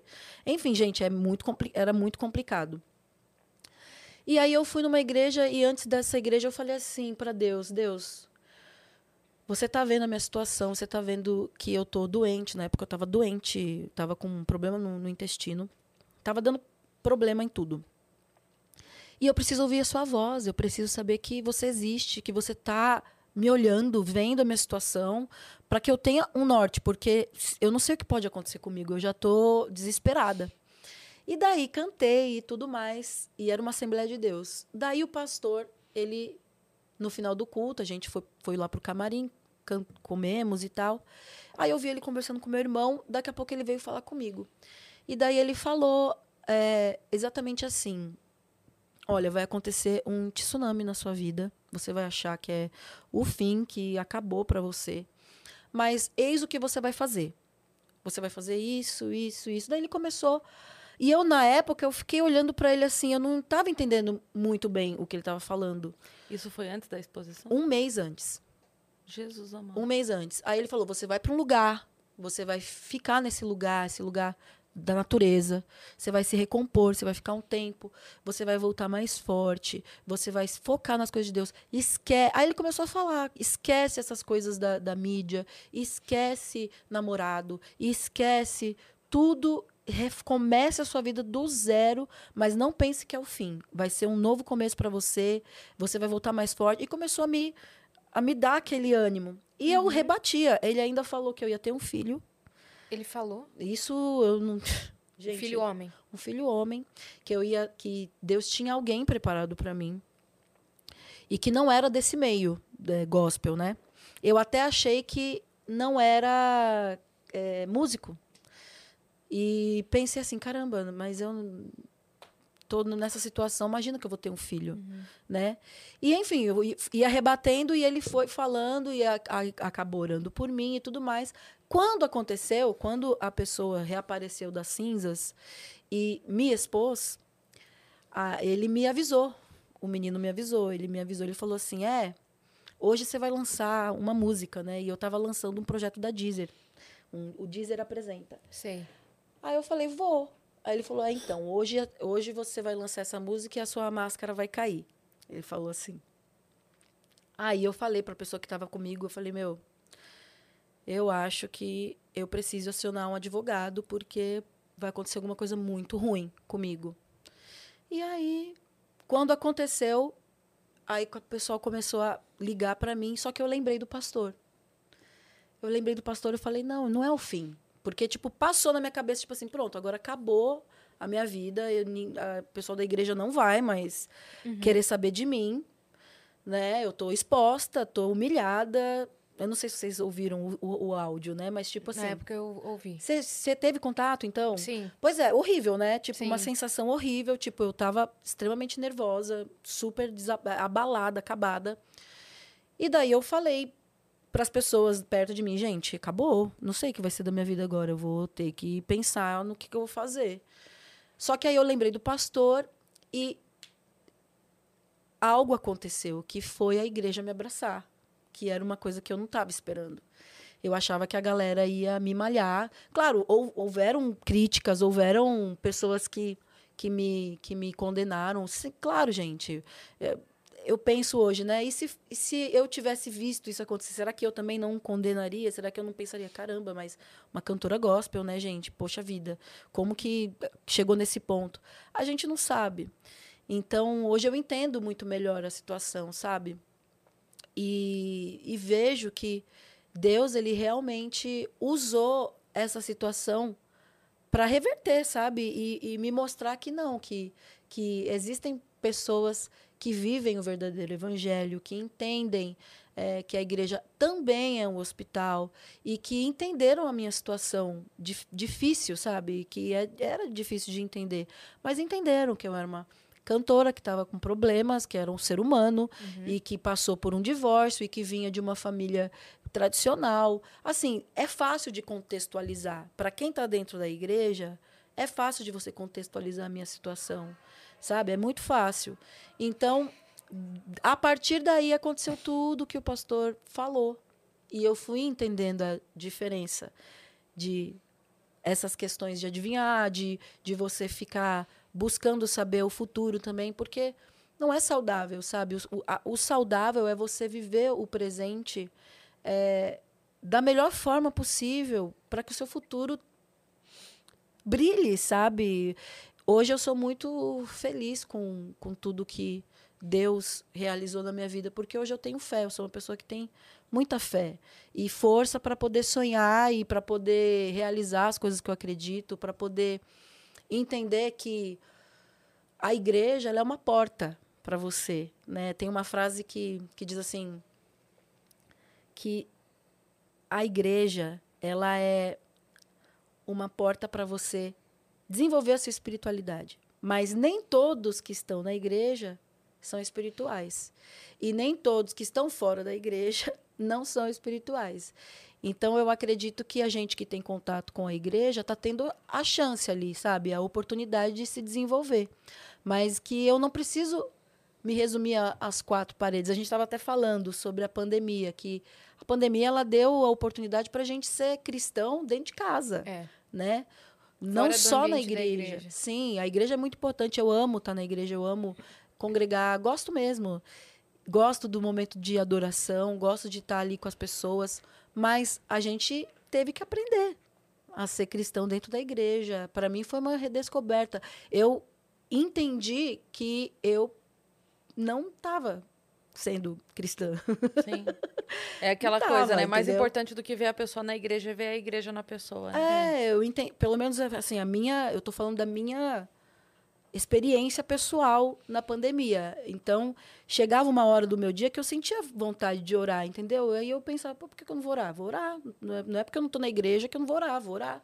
E comecei a- desenvolver um, um outro nível de, de relacionamento com Deus, além das necessidades do dia a dia, além da, da necessidade de mostrar para as pessoas, ou de estar na igreja, ou de, enfim, ser aquele cristão é, de carteirinha, Sim. né? É muito além de um título. Então, hoje, eu estou me propondo a ser, a descobrir como ser cristã de verdade, sabe? Porque agora, se é para ser cristã, eu quero ser mesmo. Como é que tá esse processo? Ah, difícil, né, gente? Não é fácil ser cristão. Não é fácil. São muitas questões e hoje eu É cansativa Estou- a vida do crente. é cansativa. É cansativa. É o meme. É o meme. É, É cansativa, cansativa galerinha. a crente. Cansativa. Mas, assim, são tantas questões, né? E, e- e o mundo ele tá tão polarizado, inclusive dentro da igreja, que hoje eu tô me focando assim, primeiramente, né, dentro do meu processo, naquilo que é óbvio, né? Então, o que, o que eu quero dizer? O que, que é óbvio para mim? Eu preciso amar as pessoas, né? O que, que é óbvio para mim? Eu preciso ser uma pessoa melhor. Eu preciso me purificar. Eu preciso entender os princípios da minha fé. Então, eu estou indo por aí. Depois, eu vou para questões mais complexas, né? Que são essas questões que causam extremas discussões e que as pessoas ficam se matando para, sabe? O que eu não entendo, eu simplesmente Eu fiquei curiosa com uma coisa. Você disse que, ah, talvez se eu tivesse do outro lado, quem garante que eu não teria julgado não também. é? Você sente, depois dessa experiência que você teve, que foi, obviamente, muito dolorosa, mas você sente que você mudou o seu olhar para as outras pessoas? Você tem mais facilidade de aceitar o erro dos outros, alguma coisa assim? Menina, o que mudou para mim foi o olhar que eu tinha em relação à igreja. Hum. Isso mudou. Porque em relação às pessoas, sei lá, eu acho que eu nunca fui de Julgar ninguém. julgar ninguém. Que a Jota comentou que É, você não. foi uma das únicas que mandou mensagem pra ela. Ela é tipo uma filha, Uhum. entendeu? A gente teve muitas experiências. Inclusive, nesse, nesse período, tem vídeos nossos até. Eu sei. Ai, gente, mas a história dela também se cruza muito com a minha história, É. sabe? Mas eu acho que o que mudou mais foi o meu olhar em relação à igreja, Uhum. mesmo, mesmo, mesmo. Eu entendo que eu sou a igreja hoje, sabe? E que eu posso contribuir para que a igreja cumpra o seu real papel na sociedade, porque o papel da igreja é um papel muito necessário. E, infelizmente, por conta de tudo que está acontecendo no mundo, né, é, nós que somos igreja também estamos em busca novamente da nossa identidade, né? Foram muitas mudanças, foram muitas é, coisas que aconteceram. Então, por isso que está essa polaridade, mas existem princípios que nós sim temos e que lutamos para que as pessoas conheçam da melhor forma, mas nem sempre esses princípios são expostos da melhor forma pelas melhores pessoas, Sim. né? Então tá muito confuso a gente entender o que é, o que não é. Eu mesma, assim, tô numa fase depois que eu saí da, da estância, quando aconteceu o que aconteceu, eu fui para um lugar que nem o pastor tinha falado, que No se chama Estância. Paraíso, exato. Gente, pessoas do mundo inteiro me, me ofereceram ajuda. Foi incrível, sabe? Isso foi incrível. Eu me lembro que no dia, meu, meu celular começou. tu, tu, tu. E aí foi gente da África, foi gente dos Estados Unidos, da Europa. Só que Deus, eu acho que Deus me conduziu mesmo para a estância, que era em Minas Gerais, da pastora Zenete. Uma pastora. Te chamaram? Como é que foi? Sim, me fizeram. um- dos lugares, né? Foi a estância. E eles falaram: pô, traz a Dani pra cá, a gente vai cuidar dela.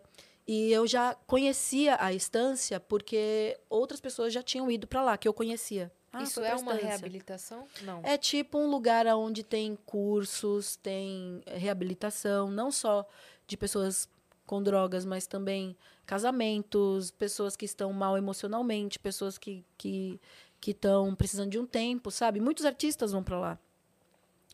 E daí eu pensei, poxa, é um lugar que eu já vi muitas pessoas indo e é mais perto de mim, que é em Minas, então eu, eu vou para lá. Só que eu achei que eu ia ficar uma semana, até porque eu pensava na minha cabeça, né? Ah, eles vão ver que eu não sou drogada, porque eu fiz o teste toxicológico para elas verem que eu não estava usando mais nada. E daí é, pensei que ia ficar um tempinho, só que eu cheguei lá e eu tinha muitas questões, só que questões emocionais para serem tratadas, né? Então eu fiquei dois meses sem sair de lá. Dois meses, mas foi um tempo Sem muito bom. celular, essas coisas? Sem celular eu fiquei acho que uns 20 dias. Uhum. Depois eu, eu ficava com o celular, mas assim, eu usava muito pouco, né? Porque eram muitas atividades, muitas coisas, desde 7 horas da manhã. Como é que era um dia lá? Não sei se você Menina, pode falar sobre. Tem um, tem um sinal assim que toca, tipo. BBB. aham, Acorda. É. Aí eles tocam e daí você precisa fazer a programação, né? Dos cursos. Aí tem o, o Moriá, tem o curso. Ai, eu esqueci o nome do outro curso. Enfim, vários cursos. E eu fiz todos. todos, várias vezes. E muitas palestras que você tem que assistir. E a alimentação também, eles regram a alimentação, o o horário que você tem que dormir. Assim, lá eu aprendi, acima de tudo, a respeitar as pessoas também. E a respeitar hierarquias, sabe? Eu era uma pessoa extremamente abusada. Uhum. Você achou que você já era a, É, a infelizmente, gente, eu abaixei a minha bola lá, Uhum, entendeu? Entendi. Baixei muito a minha bola. E eu, e eu sou muito grata à pastora Zenete, porque teve um dia que eu quase fui embora. Peguei minhas coisas, fiquei revoltada lá com não sei o que, nem lembro o que. Ah, aí dei trabalho, gente, dei trabalho para pastora Zenete. E quis, né, me, me ir embora. Aí ela chegou, sei lá, era uma hora da manhã. Aí ela falou: Olha, Dani, se eu não tivesse certeza assim, de que Deus tem um propósito na sua vida, eu mesmo mandava você embora. Porque você tá. tá, Você tá causando. Mas eu vou ter paciência, tá bom? Eu, eu vou deixar você ficar aqui. Aí eu entendi a oportunidade que eu estava tendo, né? Que era um investimento que elas estavam fazendo na minha vida também. E daí eu falei, não, eu vou aceitar aqui o, o, o ensinamento e vou acatar. E a partir da instância foi que eu comecei a me educar como ser humano, a me conhecer, sabe? A gente tem medo às vezes de se conhecer. E na igreja a gente tem mais medo ainda, né? Porque hoje já está mais incentivado, mas na minha época não, né? A gente não podia fazer certas perguntas, a gente não podia nem se olhar no espelho direito, sabe? Então, foi muito bom para mim, para eu conhecer meus limites, para eu entender quem eu era, minhas debilidades. Mas foram anos, né, gente? Coisas é. que eu tinha que ter feito na adolescência, coisas que eu tinha que ter entendido, assim, no, no meu tempo de desenvolvimento humano, eu fui entender com 30 anos, eu fui uhum. amadurecer com depois de 30 anos. Essa questão mesmo com, com as drogas e depois do divórcio foi uma adolescência tardia, né, que eu tive, porque eu não vivi e daí eu. Foi reprimido. Exato, desejo reprimido. Exato. Entendeu? É. E daí acabou, acabou que explodindo e, e tudo mais. E daí você Mas depois da instância. Ao eixo. É, depois da mas aí foi um processo lento e eu acabei abrindo mão de muitas coisas. Eu fiz uma escolha muito difícil. Quando eu voltei, as pessoas me pressionavam muito, né? Ah, você tem que dar entrevista. E eram muitas propostas também, eram muitas TVs, pessoas querendo ouvir o que eu tinha para falar, mas eu não tinha nenhuma condição. O único programa que eu fui foi na, no G1, não lembro, um programa lá da, de uma TV aberta e fiquei nervosa, gaguejei, sabe aquelas situações assim constrangedoras? Uhum. Horríveis. E daí eu entendi que não era o momento de eu me expor e acabei me focando mais em, em ficar bem comigo mesma e ouvir, né, os conselhos do, do meu pai, de eu me recompor, de eu Focar ter a minha, é, ter a minha individualidade. Aí perdi contratos, perdi oportunidades, mas aí foram também as consequências das minhas escolhas que eu preferi assumir para ter a minha vida de volta também, né, e, e poder me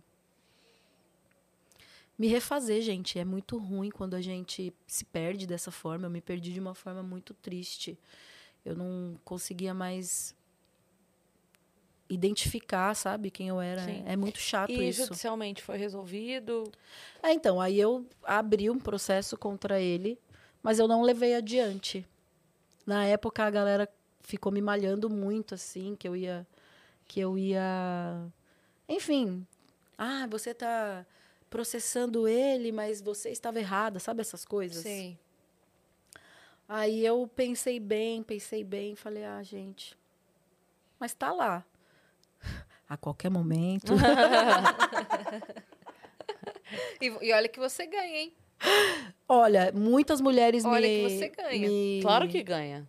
Muitas mulheres me, me, me foram, sabe, me, me acolheram e eu me lembro que eu tive muito incentivo, sabe? Principalmente das mulheres. E eu entendo o que representaria eu fazer isso. Mas na época eu não tinha saúde, nem tinha saúde força. mental, é. sabe? Sim. Mas tá lá, eu realmente dei entrada no processo. Sim. Foi por é, crime, né? É, acho que é Maria da Penha Virtual, que cabe, e difamação, Sim. dentre outras coisas, ameaça, né? Porque realmente foi horrível. Mas assim, gente, de verdade, quando eu penso nessa história, eu acredito que esse menino, por mais que realmente ele não tenha tido nenhuma é, intenção boa, óbvio, assim, não teve, galera. Você que acredita que ele, que ele teve, não teve, né? Mas ele foi vítima também, e ele é vítima também desse sistema de repressão, desse sistema que acaba fazendo você acreditar que, que você deve fazer esse tipo de coisa, entendeu? Porque ele acreditou piamente que ele realmente estava. Então eu espero que hoje ele esteja que ele bem. Te salvando, né? Sim, entendeu? Assim, foi um pouco de vingança também, né, é, gente? Claro. Porque ele ficou triste por eu ter terminado o relacionamento com ele, daí ele, enfim. Não vou. Aí você quis meio que Né? virar a página. Virei É, a página. Você tá focando na sua família agora também, né? Exato. E E, eu, música. e eu espero que ele esteja bem, eu espero que ele tenha me perdoado também. Eu expus ele a muitas coisas que ele não tinha a mínima condição. Ele era muito mais novo que eu. Ele era tipo uns 12 anos mais novo que eu, entendeu? Entendi. Então, assim, sabe, eu, hoje eu tenho noção. Eu, na idade dele também, eu não sei o que eu, o que que eu faria. E com a educação que ele teve, ele não era do Brasil, entendeu? Ele era brasileiro, filho de brasileiros, mas ele era, sei lá, italiano. Então, são tantos fatores, e eu espero que hoje ele esteja bem, que ele tenha superado isso, que ele tenha me perdoado. E que, sabe, se um dia a gente se encontrar, cara, sério, seja feliz. E hoje eu tô bem, é o que importa, sabe? Eu aprendi com tudo isso e por mais que isso tenha tido a intenção de me prejudicar, hoje eu tô aqui, tô de pé, tô reaprendendo tantas coisas e tô fazendo desse limão uma grande limonada. Tu- Tudo. Inclusive- Tá doce de limão, torta de limão, limonada. Minha filha É. tem umas receitas ótimas de limão pra Inclusive, vocês. é, tem 40 minutos que você ia contar como é que você conheceu seu marido. Então É. podemos, por favor? Gente, aí-. Chegou nessa fase. Daí eu voltei da estância, demorei pra me libertar do meu passado também. Tinha uns enroscos na minha vida amorosa. Quando a gente tem um padrão, a mulherada, a gente tem que aprender a se valorizar, cara. De verdade. Eu demorei muito pra me enxergar, sabe, como mulher, entender meu potencial, pra ter coragem de ficar solteira, né? Às vezes a gente é tão carente que a gente não tem nem coragem de ficar solteira e, e eu demorei pra para ter coragem de ficar sozinha, de me encarar no espelho, de me cuidar, de, de fazer as coisas pra mim. Só que chegou esse momento, graças a Deus. Quando chegou, é, eu conheci o André nessa fase, que eu tava zen, que eu tava focando nos meus projetos em espanhol, tava viajando pra caramba, tava me cuidando, tava bonita, né, amor? Eu não tava linda? Você é linda. Aí, gente, é, a gente começou a, a gravar juntos. O meu irmão foi, foi embora para os Estados Unidos, ele que fazia as coisas comigo. E daí eu precisava de alguém para poder me ajudar nas minhas produções. E eu conheci o trabalho do André, fiquei encantada com a qualidade de som. Para mim, ele é um dos produtores assim que, que traz muita coisa nova para o Brasil, né? Ele produz Costa Gold, uma galera aí do trap, Raikais, Hungria.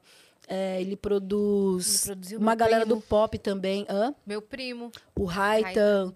É, é tanta gente que eu admiro e que eu ouvi e falava, caramba, que sonoridade da hora, né, que está sendo feita aqui no Brasil por esse menino. Mas ele demorou uns seis meses, assim, para me dar moral. Eu fiquei curtindo as coisas dele, falando, oh, eu quero ir no seu estúdio, não sei o que lá, e ele me dava moral. Você fez difícil. É, só eu falo pra ele, olha, foi difícil.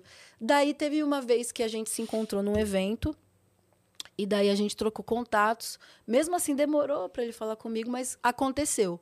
Daí numa dessas viagens que eu tava fazendo na época, é, ele me acionou, eu tava nos Estados Unidos, ah, vamos marcar nossa sessão.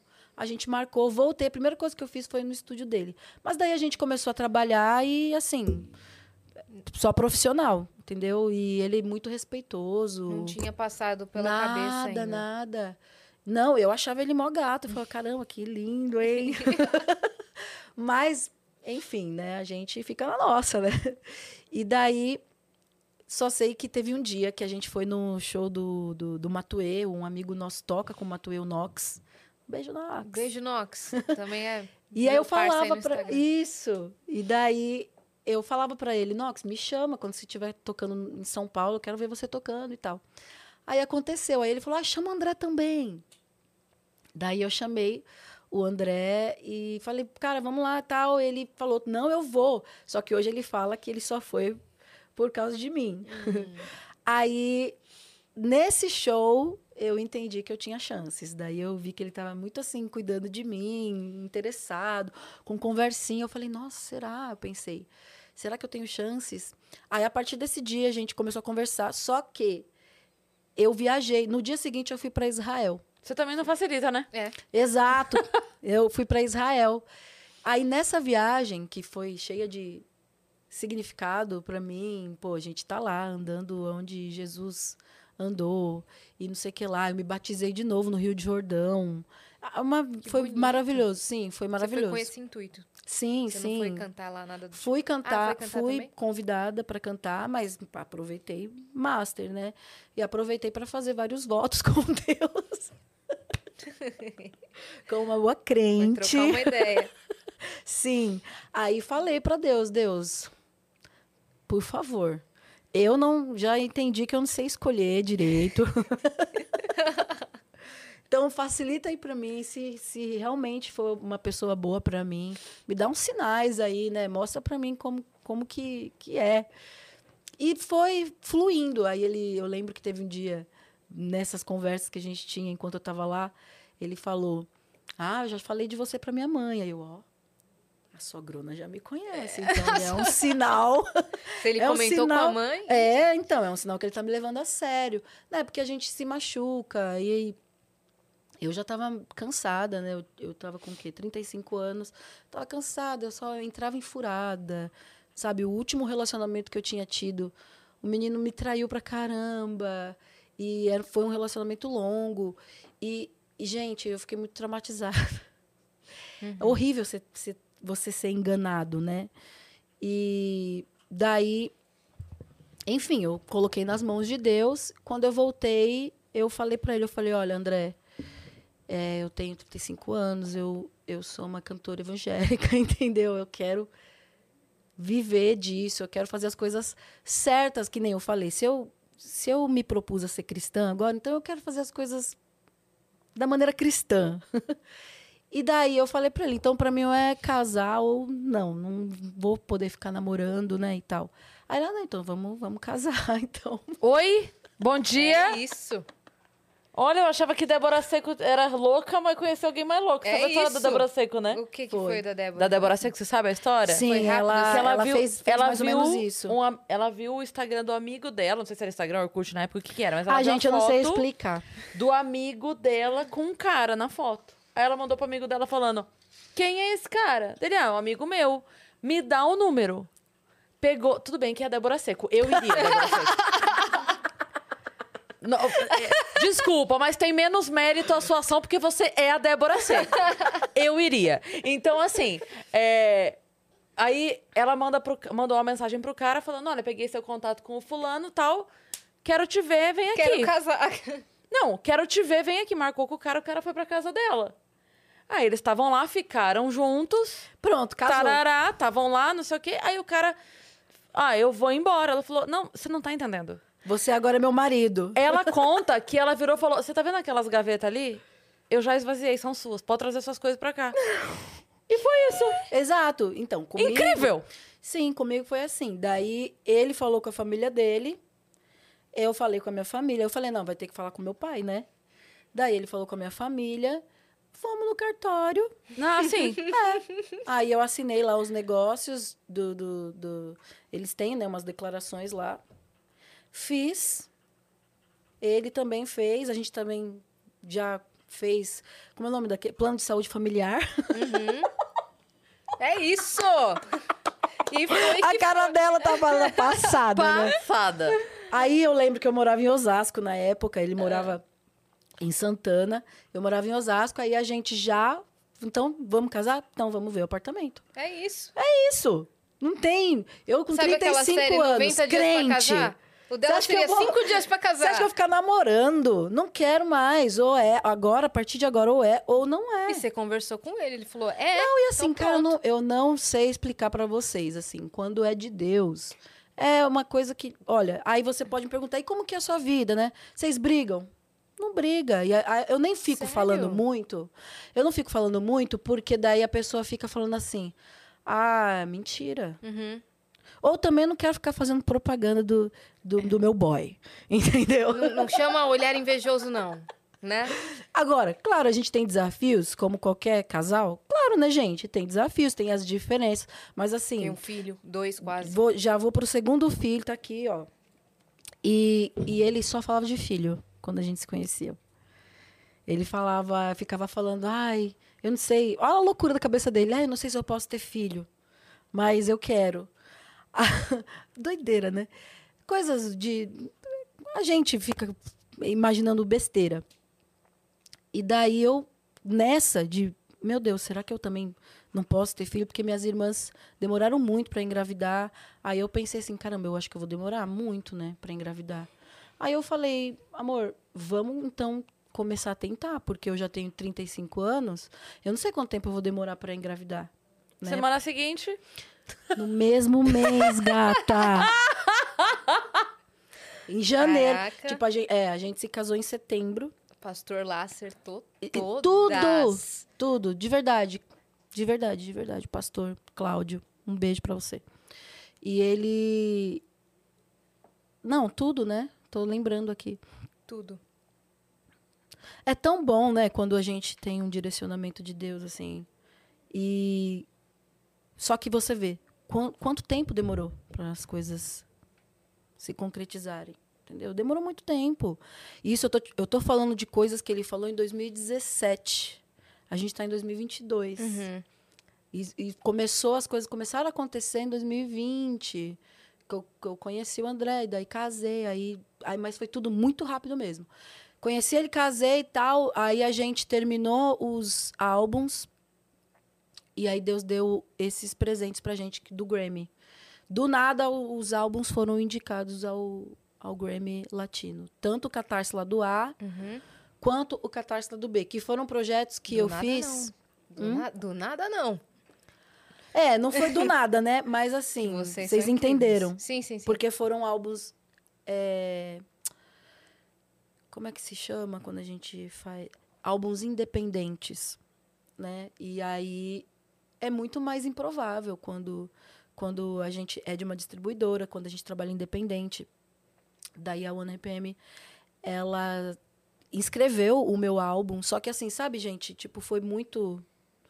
Nós todos ficamos pasmos assim com a indicação. Foi muito para mim é sinal de Deus para que eu continue.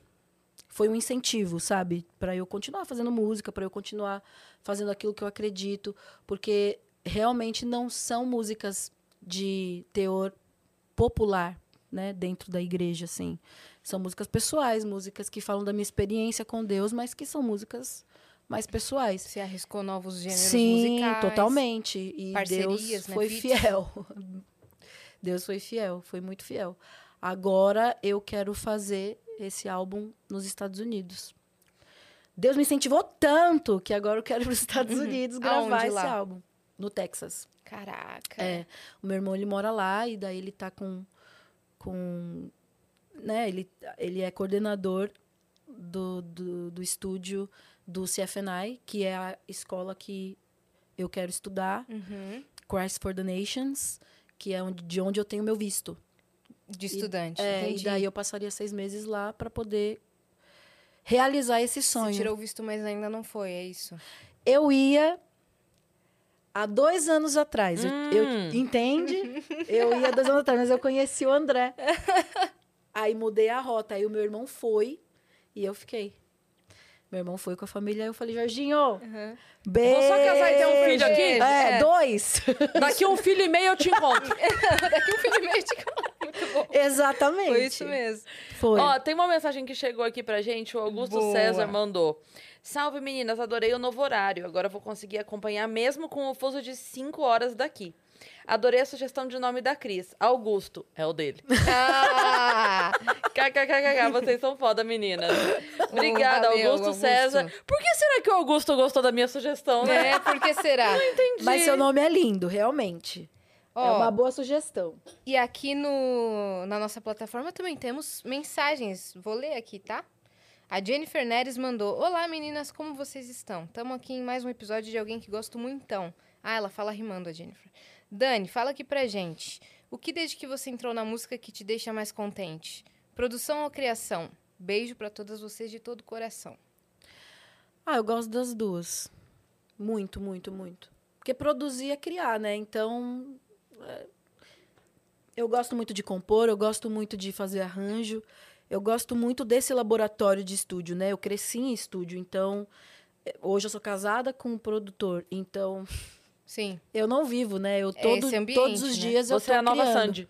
Ai, coitada de. Casada com o produtor, não descansa um segundo. É verdade. O Não. tempo Vocês todo criam coisas de. Ai, mas a gente não quer descanso, não, menina. É Que bom, isso? né? É muito bom. Todos os dias eu vou pro estúdio pra compor.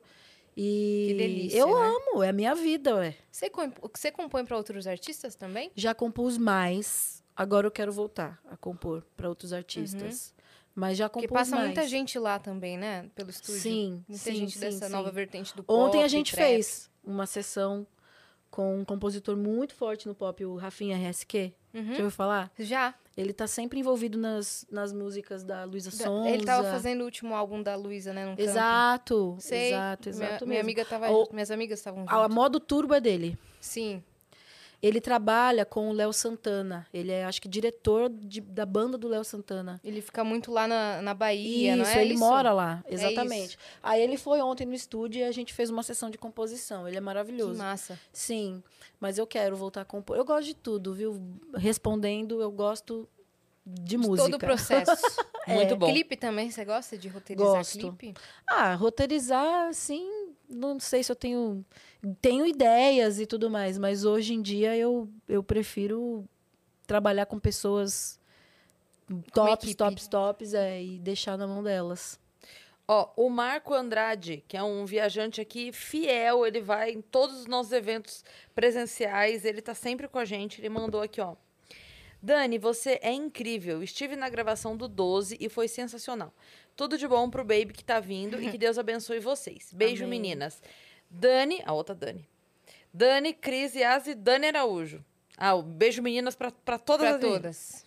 Esperando o Vênus presencial de maio, ele mandou. Ô, valeu, Marco. Vai ter Vênus presencial em maio? A, A gente, gente tem faz. feito o Vênus presencial uma vez por mês, Ai, que fora legal. com plateia. E aí com vários convidados, aí fica um papo mais rotativo e tal, com tema, sabe? Nossa, que legal. A gente fez o primeiro que foi o nosso aniversário, depois foi o Carnavênus, depois legal. foi Especial Mulheres, Mulheres. da Música, É. Aí esse mês não teve. Aí mês que vem a gente tá planejando. planejando. Ó, quem mandou mensagem aqui também foi a Rebeca Bafica. Dani, sou sua fã desde sempre, vi tudo que passou. Também fiquei longe de Deus por 10 anos e sempre me identifiquei com sua música Um Servo. Quero muito fazer um cover dela, pois fala muito sobre a minha história. Você é bênção pra minha vida. Beijo, Rebeca. Que lindo. Beijo, Rebeca. Que legal. Muito Nossa, legal, essa né? é das antigas. Você recebe Essa bastante. música Conservo é muito antiga. É antiga essa? É, acho que tem mais de 10 anos, eu nem lembro. É muito bonito quando a música é, marca um momento da vida. Eu lembro. é, aconteceu uma coisa muito séria na minha vida, assim, uma amiga me mandou Restitui. E virou um hino, assim, que eu não, até hoje eu não posso Vocês ouvir que eu curtem choro. louvor? Vocês curtem? Eu, eu ouço. É? Eu É. gosto de alguns. O que que vocês ouvem? Olha, eu ouço muito Restitui quando eu tô afim de botar o choro pra fora. Sasser. Porque é. Maravilhoso. Nossa. Beijo, Davi. Eu gosto muito Ah, da eu, tô, eu tô parecendo louca do um beijo fulano, como se eles tivessem Não, mas depois, se ele não tiver, depois você corta. Ó, do mesmo jeito que mandaram pra você nossos papos aqui, vamos mandar pra essas pessoas. É, é. Pô, a Dani te É, mandou um é, beijo. Exatamente. Eu escuto muito Hillsong. Ah, Gosto é? muito dos louvores Você da já ouviu falar do Maverick City Music? Não. Que Gente, que é procurem saber. É um grupo de louvor. E eles, inclusive, são de Dallas, é, do Texas. Uhum. Mas, gente, as vozes, as músicas, as letras. é, sei lá, tem algo de, de, de diferente neles, assim. Eu gosto muito, muito. Eu vou deixar a sugestão aqui para vocês Como que é estão que ouvindo a chama? gente. Maverick City Music. Maverick City Music. É, tá. é muito, muito, muito bom. Não só a qualidade, mas as letras, assim. to- todos os dias eu ouço. Às vezes eu até peço desculpa pro André. Falo, ah, amor, desculpa, eu tô ouvindo de novo essa Mas é- música. Mas eu é gosto. porque Quem fala tanto comigo. Outro, não encontrei eles lá. Pois é. Ô, Outro que eu Olha lá, choro veja que as sempre. profeta. Eu recebo. Deus de promessas, não tem como Ai, lindo. ouvir e não chorar. E aí tem uma música que ela não é do meio gospel, mas ela é, ela é do César Menotti Fabiano, Qual? que ela fala é, quem, quem te guarda não dorme. Eu não lembro o nome da música. Pesquisa pra mim, Dani, por favor. Eu não lembro o nome dela, mas eu tenho na minha playlist. E essa também é ouvir chorar. Assim, ó. Ouviu, chorou. Não tem. Isso que é legal, né, da internet. Hoje em dia, não, não são só pessoas da igreja que, que ouvem E o nosso segmento, entendeu? É. Música gospel. Isso é muito legal, porque o alcance é É. infinito. Você mesma tem uma música até com João Bosco e Vinícius, né? Tem, eu, eu Achou? fiz um. Tá chorando por quê? Só pra- Ah. É o nome da música. Ouve depois se você não conhece. Não é linda, conheço. linda, linda, linda. Essa música do João Bosco e Vinícius foi um projeto da Deezer, conexões que eles fazem com cantores de segmentos diferentes. Que legal. É, aí eles juntaram é, o João Bosco com- e Vinícius comigo, do gospel. E ficou linda a música, mas foi exclusivo deles. Ah, Agora que tá. eu coloquei um lyric no meu canal pra galera ouvir, Uhum. mas foi bem legal. Legal, né? Pra O- mim foi uma Outro honra. feat meio improvável que ficou muito bom É. foi o Cante. Com o Cante. Sim, é. Nem vem, né? Que chama a música. A música nem eu tô rindo porque quando lançou foi maior auê, porque Foi. é uma música que a letra conta a história de uns envolvimentos duvidosos que eu tive na época com pessoas que tinha que eram comprometidas e daí eu enfim, me envolvi com essas pessoas, mas acabei fazendo música, né? A gente faz música de tudo. E graças a Deus essa fase passou da minha vida e a música ficou muito divertida, Ficou boa. no mínimo divertida. Mas assim, só foi para para poder ilustrar que sabe, em qualquer lugar a gente está exposto a viver coisas desse tipo e a gente tem que sempre se policiar e, e, quer, e entender o que a gente quer para nossa vida, né? Porque as consequências são drásticas. Eu me lembro que pô, foi difícil para mim depois me livrar disso e desse peso que foi também. Ah, é horrível, gente. Uhum. Se envolver com gente comprometida. E ah, eu lembro que numa das vezes teve uma moça que ficou super me perseguindo. Depois eu fiquei. Não, mas claro, né? Mas eu. eu não, claro, não, não estou falando que, Uhum, Justificando. que é. tem que perseguir, mas, tipo, eu, hoje eu entendo. Ela tava numa razão dela meio É, torpe isso. de lutar pelo. Pela, É, né? ela ficou, ficou Claro, revoltada, isso que eu quis dizer. Sim. E é horrível, né? Você ver que você está se rebaixando a, a algo desse tipo. Mas o resultado da música foi muito bom. Porque eu falo na música assim. Ah, nem vem, agora eu não tô mais carente, agora eu, eu não preciso mais é, desse tipo de coisa para me sentir bem. Então, nem não me confunda. eu não vou falar letra. Não me confunda com as piricrentes da igreja. Por dentro, por dentro, como que é a letra? Por dentro, um poço de, malva, de maldade, por fora, a Madre Teresa. É, é mó de atitude a música, assim, a produça mó. Muito legal. Eu escrevi essa música em 2017, eu tava... Tava bem, ah, sabe? Ó, tem mais uma mensagem aqui. O Rafa Freitas Rosa mandou, vi a notificação do ao vivo do Vênus às 15 horas e pensei. Aí ele mandou a musiquinha. Aí eu vou ter que explicar a musiquinha. Porque essa musiquinha tá rolando no outro programa que eu faço, que é o Entre Shows. Eu faço um programa todo dia, meio-dia. E o Flávio Andrade, que apresenta junto comigo, ele.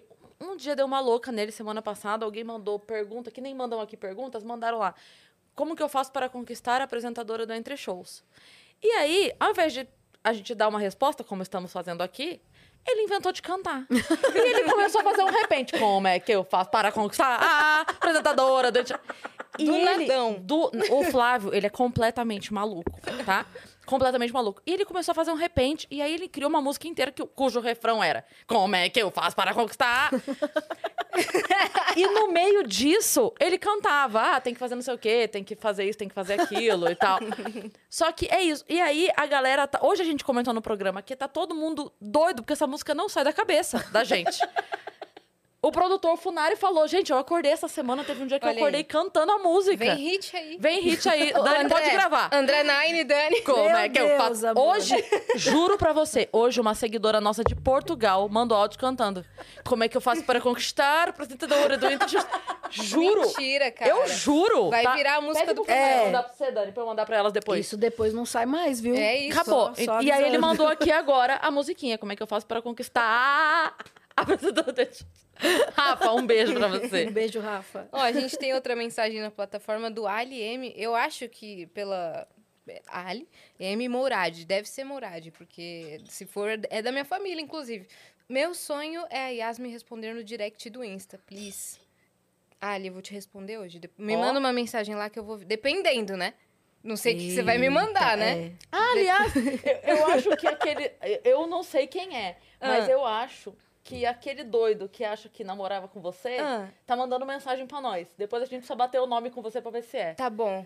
Tem um novo doido. Ela desistiu de mim. Tem um novo doido. Ah, eu não então contei pra você. novo Tem um novo, eu, eu tive que bloquear. Aí ele então tá, é esse. ele tá mandando e-mail, aí mandou pra minha assessoria, Mandou pro Jean. mandou e-mail pra, pra pra todo mundo. mundo. Ai, gente, é É, perigoso. então, isso. só que ele começou a. Eu não tinha visto as mensagens dele, mas ele começou a marcar horário. Então, às 10 da manhã eu vou ao seu encontro. Comecei a ficar com medo, velho. Bloqueei. Não, Falei, ó, ele fala umas desculpa, coisas não tô tipo, entendendo nada. Não sei porque ela desistiu de mim. Aí eu pensei, É. ela nunca te quis. Ele tava achando de novo que tava num relacionamento comigo, só que aí ele mandou e-mail pra minha assessoria agora, falando, volta pra mim e tal. Aí no dia seguinte ele Volta mandou, é ótimo. é, mandou um e-mail o assim, volta é ótimo. proposta, não sei o que, lá para Yasmin. O e-mail anteri- anterior foi um engano. E, como- e me pediu quanto custam meus stories pra se, pra se corrigir, sabe? Mandou lá, desculpa, foi, eh, mandei para a assessoria Nossa, ele, fez, errada. ele orçou, ele fez um Orçou, orçamento. fez um orçamento. Já me Cara, perguntou quanto custa anunciar aqui.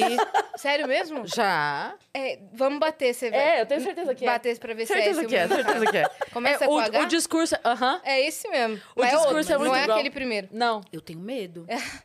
Sabia? Véi, depois as pessoas não acreditam. Acham que eu tô É. inventando, porque ai, todo, ela acha que todo mundo persegue ela. Mas caraca! Não, foi, e foi muito engraçado porque eu fui falar pra Cuidado, Má, hein? eu falei, Má, eu preciso comentar com a Yas. Que não sei o que, não sei o que, não sei o que. Ela falou, mandou pra mim também. Falei, Ah, não, não, é não. possível. Pro Daí Ela falou, também? mandou pro Jean. Mentira. É. A lapadora. Caraca, menino! Se você estiver assistindo isso, para, velho! Não, não enche o saco, porque fica naquelas mensagens que a gente nunca vê. Tá não, bom. Não, não fica enchendo Mas o saco. Mas é só muito. Ei, Volta pra mim. que volta! Volta o quê? Eu nunca, eu nunca estive aí, tá Eu ligado? Eu não sei porque ela desistiu, como se- também, Mas eu, eu fico, fico um pouco com medo. Sim. Aí, às vezes, eu mando pra minha família, gente, ó, guardem esse nome, qualquer coisa. Tem uma muito boa, a frase muito boa. Que é. Dá print, né? Falou. É, eu coisa- dou pra você, ó, qualquer coisa, Pode ó, ter sido essa procure pessoa por aí. essa pessoa. Tem uma frase muito boa que eu acho que ela só vai querer saber de mim quando eu estiver socialmente, mediaticamente à altura dela. Então, Eu acho o aí, máximo. olha o que aconteceu. Eu acho o máximo. Ele mandou essas todas mensagens de- perigosas, aí eu respondi assim, cara, eu não estou entendendo o que você tá falando, eu tô achando muito bizarro a maneira que você tá se comportando comigo, portanto eu vou te bloquear. Aí ele respondeu assim, meu Deus, não, você não pode falar com um não verificado, isso vai tirar sua honra. Uma... Acre- Juro por Deus. Aí que eu bloqueei com vontade, falei, é isso. É pau. o quê, querido? Foi, foi. Desculpa rir, não tô debochando. Porque vai Eu que tô. Ele, vai que ele fica. Oh, mas daí ele vai me atacar. Não, gente. Pelo amor de Deus. Vai que ele fica piradão mesmo e vai, vai atrás de mim. Não, ninguém não tô tá- debochando, tá não. dando nome. Mas vamos Não, tratar um gente. pouquinho. Tratar um pouquinho. Vamos. É, Não, a pessoa. a ele. com ele certeza escreve de um jeito. tratamento. Sua amiga desistiu de mim, eu tenho certeza que sou a pessoa certa pra ela, porque. Ah, é, isso foi muito bom, que ele escreve assim, que nós nos gostamos. Aí eu, ah, claro. Imagino minha assessoria abrindo esse e-mail e achando que realmente Existe algo entre existe. vocês. É, existe. Nossa, eu vou até falar Existe? depois com, com- Não tem! Eu nem sei quem é esse cara, velho. Começou a marcar compromisso Não, você tá vendo? comigo. zoando. A gente, a gente tá descobrindo agora ao vivo que, que é a mesma pessoa que, Que é tá mandando mensagem pra todo mundo. Mas, ó, agora temos mensagens mais legais e são pra vamos você. lá. Aqui no Superchat mesmo, ó. É, a Lubeca mandou, uou, incrível, acompanhei a Dani desde o primeiro álbum em todo esse processo. Você sempre foi tão genuína e transparente com seus sentimentos, colocando sua vida nas músicas. Muito obrigado. Ô, Lubeca. Obrigada. E a Bárbara Pimentel também mandou. Ah, aqui. A Dani acho que mandou no grupo. Aham. Aqui, ó. Sou católica e uma amiga me apresentou as músicas da Dani há oito anos. Todas as vezes que quero estar perto de Deus, eu escuto os álbuns. Meu último aniversário teve as minhas músicas preferidas por todo o bolo. Não entendi. Eu ah, acho que acho escreveram. que sabe aqueles palitinhos com, Ah, sim, sim, sim, sim. com a letra da música impressa ou escreveu no Sim. bolo? Pode ser isso. Ah, ser que isso. legal. Tem mais um que a gente não leu, Dani? Tem? Tá aqui? Peraí. Acho Aqui, que ó. não. Tá, tá. O Rodrigo Matheus mandou. Me lembro de quando ouvi a Turminha do Barulho, depois 12 e Criador do Mundo. Que legal. Acompanhei muito da sua carreira, Dani. Você venceu real. Parabéns. Nossa, muito, muita mensagem de apoio, né? Ah, De não, gente que são te acompanha há muitos maravilhosos. anos. Não, se não fosse a galera que realmente me acompanha de tempos, né? Gente, eu não estaria aqui. Foi muito apoio, muito mesmo. E eu sou muito grata, grata, grata, grata, porque agora eu tô vivendo a melhor fase, né, da minha vida, que é ter realizado o sonho de, de ter minha família, de ter meu filho. Gente, meu filho é muito lindo. Não sei se vocês viram Eu no vi. Instagram. Vi, ele é muito fofo. Ele é lindo. Ele é e lindo o mesmo. meu, o André também é uma pessoa maravilhosa que me ajuda muito em diversos sentidos, assim. Enriqueceu a minha vida de uma forma maravilhosa. E eu tenho muitos sonhos, muitos projetos e tudo isso se dá porque eu tive a oportunidade, sabe? E eu gostaria que todo mundo que talvez é, pa- esteja passando ou passou ou enfim tá vivendo algum tipo de crise, né? Seja com drogas ou com depressão ou com questões religiosas existenciais ou familiares ou questões é, de, né? Às vezes está passando por um divórcio também. Eu recebo muitas mensagens desse tipo. É, eu, eu gostaria que você soubesse que tudo passa, né? Nada é para sempre, até as coisas boas passam. Então, isso que às vezes a gente pensa que é o fim do mundo, vai passar. E que você encontre pessoas boas, como eu encontrei na minha vida, mas que, acima de tudo, que você tenha fé em você mesmo. Eu, apesar de tudo que eu passei, eu sempre tive muita fé naquilo que Deus tinha colocado no, no meu coração. Por mais que o Brasil inteiro estivesse falando para mim que eu era horrível, que eu era péssima, que eu era que eu era uma pessoa detestável. É, enfim, me xingaram de tudo na época, né? Eu tinha dentro do meu coração amor, né? Eu, eu acredito que isso é amor. E Deus que coloca no nosso coração. Quando a gente busca Deus, quando a gente entende que Deus está acima de qualquer coisa, quando a gente genuinamente se entrega à vida e, e acredita que a vida pode nos proporcionar coisas boas, ela começa a responder com coisas boas. Então eu, eu saí de uma fé negativa, de uma fé é, de penitência, né, de uma fé de sofrimento, para uma fé otimista, para uma fé que, que me trouxe cura real, para uma fé que me trouxe prosperidade. Mas tudo isso, primeiramente, internamente, né? Então a gente precisa ter paciência, a gente precisa entender que tudo é processos, que todo mundo passa por momentos ruins. Todo mundo, todo mundo. A gente está vendo as pessoas darem risada, a gente está vendo as pessoas continuando suas vidas, mas só Deus sabe como as pessoas estão por dentro. Só Deus sabe quais são as questões dessas pessoas. Então, que você possa entender que essa luz está disponível para você também, assim como ela esteve disponível para mim.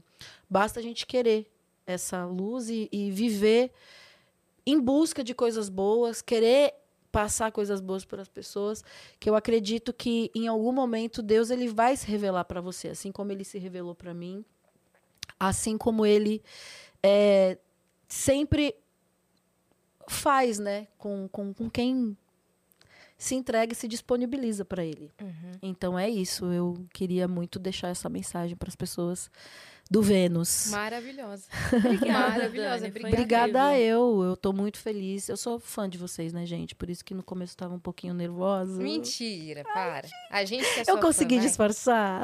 Com certeza. Você não tava nada nervosa. Sim, tava. Eu sou, eu sempre tô vendo vocês. O- Então, para mim foi um sonho, né, de estar aqui.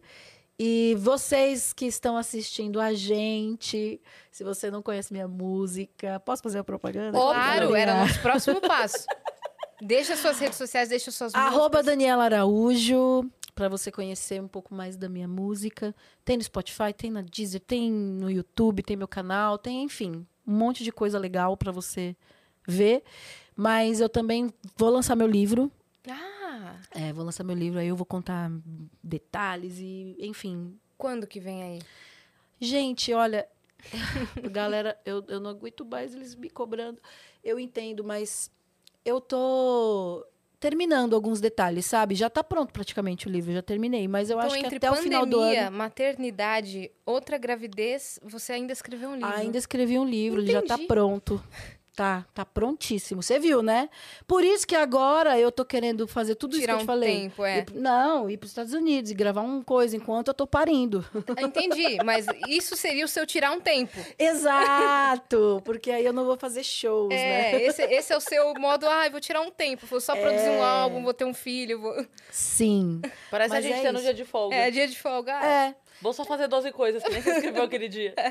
Ah, mas é isso. eu Eu, amo. A gente, ah, é muito bom, né? Fazer um monte de coisa. Eu, Sim, eu gosto. é muito bom ser produtivo. Sim, então tem o livro que vai sair muito em breve e tem também um novo álbum que eu quero lançar até o final do ano em português, fora projetos em espanhol que eu já comecei a, a fazer várias coisas em espanhol e é isso, trabalhando sempre. Demais. Muito bom. Demais. Obrigada, Dani, por estar aqui. Obrigada eu. Volte sempre que quiser, tá certo? Sim, obrigada, gente. E você que ficou até aqui, se inscreva aí no canal do Vênus, avisa todo mundo que a gente mudou de horário, tá certo? Avisa lá no Discord, porque tem um grupo no Discord, o Vitão tava falando pra É. gente. Inclusive, um abraço e um beijo pra geral aí do Discord. Entra lá que tem todas as novidades, o pessoal sempre tá atualizando tudo. Agora a gente começa o programa às 15 horas, ou Isso. 15 15 15 18 Vocês conhecem a gente, né? Vocês Mas é conhecem a isso. gente. Mas é isso, É né? isso. Se, Se for às 15, nós estamos no horário. 15 É. e 15, nós estamos no horário também. 15, É isso. 20 também. Também. Segue a gente também nas redes sociais, além do Vênus Podcast, para acompanhar a nossa agenda de novidades. Tem as nossas redes pessoais, sensuais. e Ásia Cine, Cris Paiva com dois S, segue a gente lá. Beijo. Mas não faz o que o menino aí fez. É, não sem doidice. Tem ninguém namorando nós. Sem doidice. Segue lá, beijo. Caraca, velho.